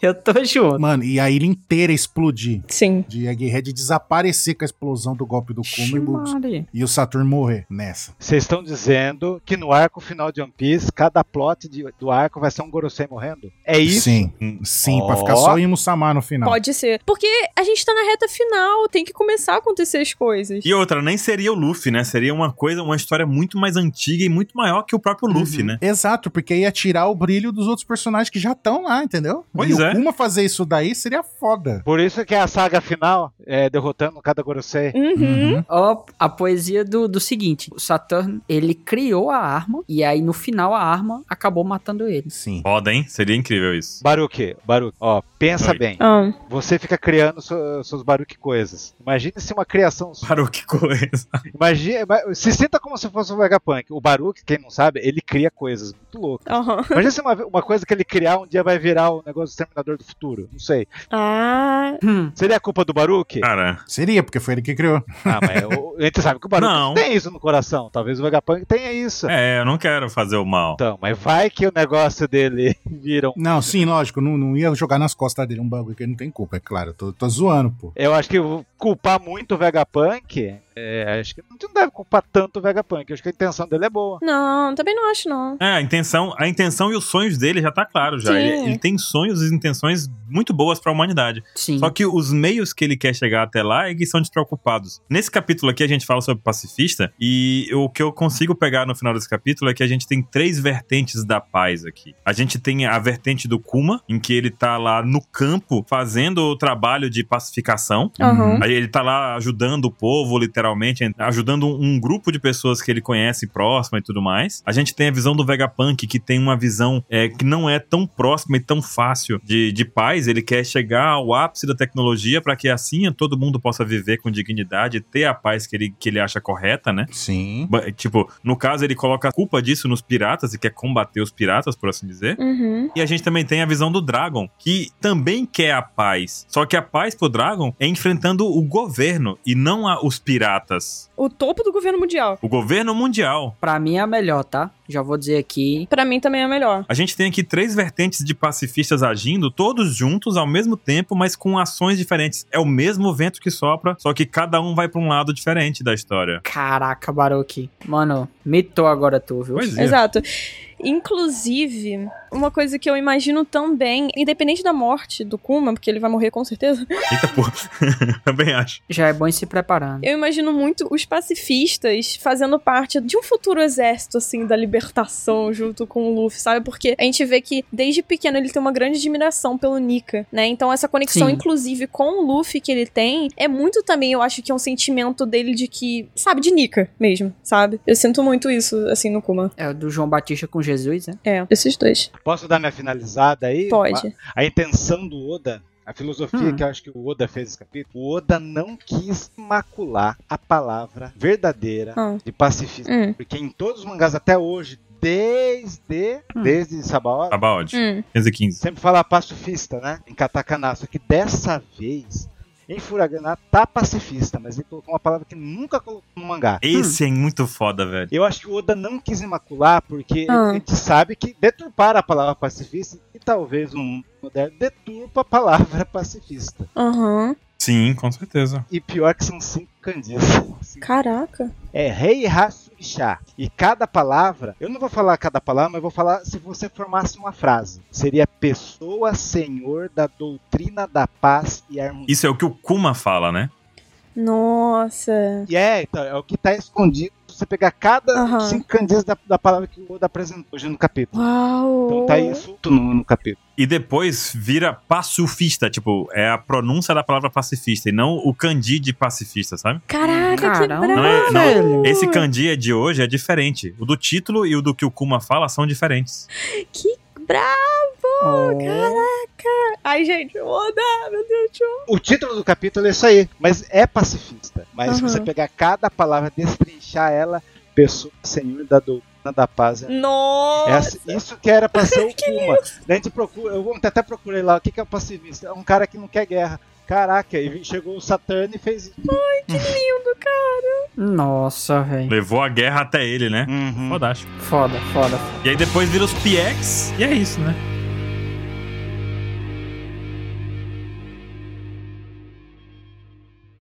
「危険な海に浮かぶ島エッグヘッド」「世界が得る未来島のラボフェス」「最高のス度叶えるよ願望」「未来のお宝探しちゃおう」 E aí, Baruque? Já tá crendo que um 1100 não vai ser Drago? Qual a aposta? Não, vai ser o Dragon. Não vai ser o Dragon. Não, o Dragon não merece o 1100. É o do Kuma.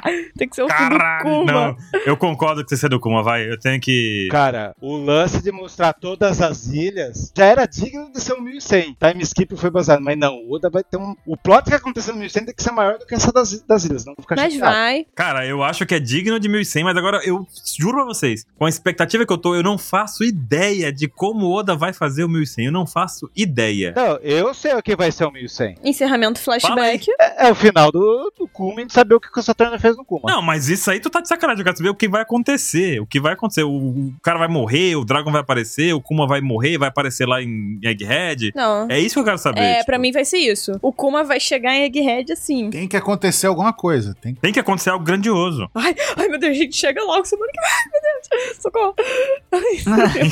Talvez o Kuma viu alguma coisa lá em God Valley e o Kuma nunca contou. E, o- e o Satana tá desesperado pra calar ele. Mas o Kuma nem tá lá em Egghead. Ah, não, não, tô falando no flashback. A Ah, não, sim. gente vai, a gente vai saber o que, que é. E daí o Gorosei, como que você nunca contou o que aconteceu? Nunca contei. Caraca, cara. Caramba. Talvez esse segredo que a gente vai descobrir. É isso, mano. É o flashback, é o Saturno. É o que o Saturno fez. Vão dar o 1100 pro Saturno. Ó, meio sem pra morte Pro dele. Kuma. O final do flashback do Kuma. É alguma Kuma. coisa com o Saturno ou algum segredo. Cara, tem que ter revolução, tem que ter revolução. Vai ser muito bom. Porque no capítulo passado ele falou, com certeza o próximo capítulo tem que mostrar o Kuma Rei e a Kuma não me dá boa, né? Que não é possível. Mostrou. E aconteceu. Mostrou, Mostrou. sim. Uhum. Agora é, Não, o próximo acaba o flashback, não tem mais pra onde seguir. é, tem que ser algo grandioso, maior do que o lance dessas ilhas do time skip. Na pior das hipóteses, metade do capítulo termina o flashback do Kuma e o resto do capítulo já é o atual. E eu ouso dizer como é que vai ser a cena final, hein? Vou fazer uma aposta aqui, hein? Agora, vai. Não, aposta não, só dizer. Não precisa fazer aposta, não. Aposta nada, não. A Bonnie tá lá no- com a faquinha de pão que ela pegou do chão lá do, no peito do Saturno, né? Lembra? Lembrando como é que terminou- Aham. começou o flashback. Ela tá lá, ele agarrou ela na mão, na mão dele, ela parece pequenininha. O Kuma vai chegar, ou o Kuma, o robozão gigante, que a gente tá achando que tá com a personalidade do Kuma. É. Uhum. Vai chegar, vai acabar o capítulo, ele levando um socão Hum, na meu cara do, Deus. e acabando o capítulo, e o narrador falando que não tem capítulo semana que vem. Ah, Nossa! Meu Deus! Ai, ia ser muito bom. Caraca, velho. O pai vem ao resgate, ou alguma coisa assim. Isso certamente acontecerá. Não vai ter capítulo semana que vem. Aí eu 100% antes. Nossa! gente. Será, velho? Tem que terminar de um jeito que você fica desesperado pra ver o outro capítulo, entendeu? O Oda não vai decepcionar, Cara. vai ser bom, vai ser bom. temos só três capítulos nesse ano. E aí? Talvez. O último é o Dragon, o último é o Dragon. Não, é três. Caralho, velho. Três com, com violência, né? Com positivismo, né? Você acha que é três ou Mas quatro? Vai vazar o do ano que vem, né, no caso. Eu acho que vai ter o próximo, vai ter uma pausa, deve ter mais dois. Mais dois e o do ano que vem, talvez. E o do ano que vem, quatro então. Quatro? Vai ter O mais Gabriel quatro. Três ou falou. quatro? Próximo capítulo: Kuma tirando a vida do Saturno. muito bom. Nota do capítulo, gente. Vamos lá. 10. Anax é muito emocionada. Ela soltou o 10 já, já, já acabou já. É, já. É, Estourado ainda. Meu E Deus, você, assim. estourou Baruch? o áudio ainda. Estourou a áudio. Minha nota pra esse capítulo aqui, eu vou dar uma nota 9,5. O quê? Justifico. Hum. 9,5, justifica. 9,5 pela reflexão incrível que esse capítulo faz a gente ter sobre Sim. missões de vida, sobre. O Baruque tá loucão. Ele tá vivo aqui por causa das teorias.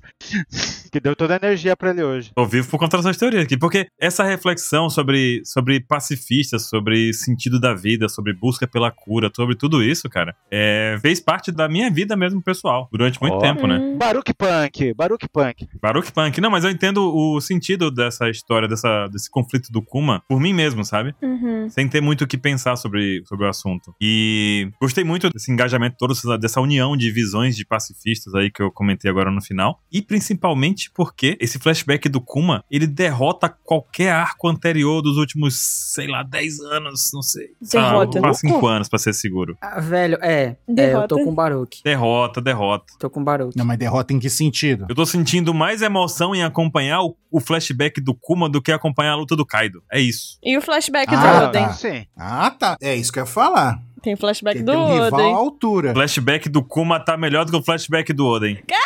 Não, é melhor. Pra é, mim tá é melhor. Tá melhor. do que o do Lau. Tá sendo melhor do que o do Lau. Pra mim tá melhor. Pra mim também. Pra mim, esse flashback ele é tão bom. Eu não consigo usar palavras pra expressar o quão bom eu achei esse flashback. O quão incrível. Eu só consigo sentir as emoções desse flashback. Como um todo. Você sabe o que, que eu acho que? Por que que a gente tá meio assim pensando no flashback do Oden? Que pa... Porque o flashback do Oden, É A aventura. parte do Oden em si, exato. A gente se emociona bastante por parte da história dele, que é, que é triste, né? É Uma tragédia. tragédia. E a- mas só que a parte que mais hypa é que a gente vê a história do Roger. É aventura. Ah, tá. É- Não, é. Uhum. Mas lance de flashback tristeza. A parte mais foda é a parte do Roger, entendeu? Que é a parte que a gente fala, caralho, que fica maluco. E a Sim. morte do Oden, porque aquilo dali foi uma das cenas mais icônicas de One Piece. Sim. Então, é uma tragédia. Com certeza. Mas aí que tá. É, é um arco clássico que a gente já conhece a estrutura. A do Kuma é só ele, né? Ah, é, do Kuma tá surpreendendo muito. Tá, tá sim. A do Kuma é só por ele. Só por ele a gente tá Eu maluco. acho que nível tristeza é melhor. Nível tristeza é melhor flashback. E é muito triste, né?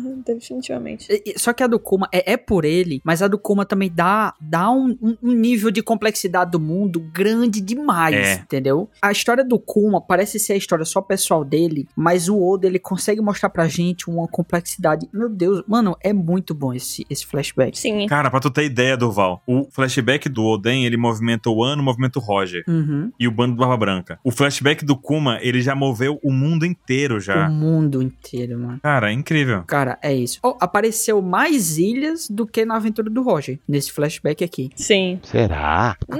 Apareceu. Não, o Rod ju- rodou o mundo todo. Roger deu a volta no mundo, né? Mas ao mesmo tempo, assim, nesse capítulo aqui. Calma lá. Eu não tô dizendo que, que o Kuma rodou mais do que o, o- o Roger. Eu tô dizendo que apareceu mais coisas sobre o mundo do que até mesmo quando a aventura do Roger apareceu no flashback. Ah, sim. Sim, sim. Entendeu? É isso que eu tô querendo dizer. Tem mais pontos de ligação. E é um capi esse capítulo de hoje, tam- ele também fecha várias lacunas de pensamento que a gente tinha, tipo, o poder do Kuma, por onde ele passou, como foi a aventura dele, o que que ele aconteceu, em que momento ele foi pirata. É um capítulo muito bom. Eu tirei meio ponto dele somente porque eu não sei onde entra o Dragon no capítulo que vem, é isso. É, é minha vontade pessoal. Ah! É, é porque no próximo capítulo vai ser duplo. Entendi. Entendeu? Eu já falei com o Oda. Oxe, vai ser o mil mil Entendi. Falou com o Oda já. mil cem, mil cem. É. Tá bom. 1101.1.2, entendeu? Qual tá a nota, Duval? Não, eu não consigo dizer uma nota que, que expresse. Bora... Não, Duval. Mas tem que dizer. Diz uma nota do Val, seja decisivo. A Nanax apontando pra ele, segurando o pescoço do Duval aqui. Fale uma nota. Ira. Confia em si mesmo. Cara, não tem como não ser um 10. Não Isso tem aí. como não ser um 10. Só que nem um 10, é, pra mim, representa o tanto que. Tá, eu tô dando a nota do flashback todo. A, a É. do capítulo é um 10. A do flashback como um todo não dá nem pra dizer. 27. Maravilha. E você, 27? É um 27. É, eu dou oito. Ah, pelo amor de Deus. Pelo amor de Deus. Por quê? Eu já até sei por que, que ele vai dar, vai, Vincent. Por que que você tirou dois pontos? Não, ele tirou dois pontos porque ele tá sem dormir, é isso. É. É por causa disso? Porque saiu de madrugada. É, tô bravo esse capítulo. Ah, mas eu acho que do- de todos os quatro, foi quatro capítulos de flashback, esse acho que foi o mais fraco. Foi. De- me- Não foi? Foi o menos Foi, foi. sofrido, gente. Vocês gostam de ver sofrimento, né? Meu Deus do céu, cara. Que que é isso? Foi o menos sofrido, é. É a melhor definição, Nana. E foi genial o lance da ilha. Uhum. Da ilha aí foi, foi a coisa mais épica do mundo. Pra mim podia ser o 1100 esse, esse lance aí. Mas eu espero que o 1100 tenha um plot melhor do que esse da, Vai ter, você vai ver. das Ilhas do Você vai Timeskin. É, eu também, eu também tô esperando aqui. Eu não tô encontrando ainda o plot do 1100, cara. Se não for maior, dois pontos. Por isso que eu tenho que dar oito pra esse capítulo. Eu, a minha nota é 9. Nove, assim. Por quê? Pelos motivos que o 27 deu, eu eu tiro um ponto só, exato. Qual? Qual? Bom, motivo? Eu tiro um ponto porque eu, eu dormi, então. Ah, eu- sim, tá bom. É. E- Caramba, é. A gente aqui não dormiu, pô. Tadinhos. é, é, Tadinhos. por isso que eu tirei dois. né? Porque É. ele realmente ele foi menos. Vou tirar mais um ponto, então, que eu não dormi também. tô brincando, não. Ah, ah, Você, pare com isso. Vocês deixando trabalho aí nas escolhas pessoais, que isso. Ah, e é isso aí, gente. É isso É aí. Sim, É isso, fechamos Vamos hoje. partir com o vento? duas horas, cara. Lembrando que curso Nihongo até sexta-feira, dia 24 de 12 de 2023. Se você estiver ouvindo isso no futuro, sinto muito. Possivelmente você perdeu esse desconto. O PEX 20. Se você estiver ouvindo no presente, vai lá. OPEX20 é o cupom. O link tá no post desse cast aqui. Se não tiver, tá no comando exclamação Nihongo lá no bot do nosso canal Twitch. Então, até semana que vem, gente. 1100 tá chegando. Uhul! Até Falou. semana que vem. É isso aí. Valeu. They are Espero vocês. raging. Ah.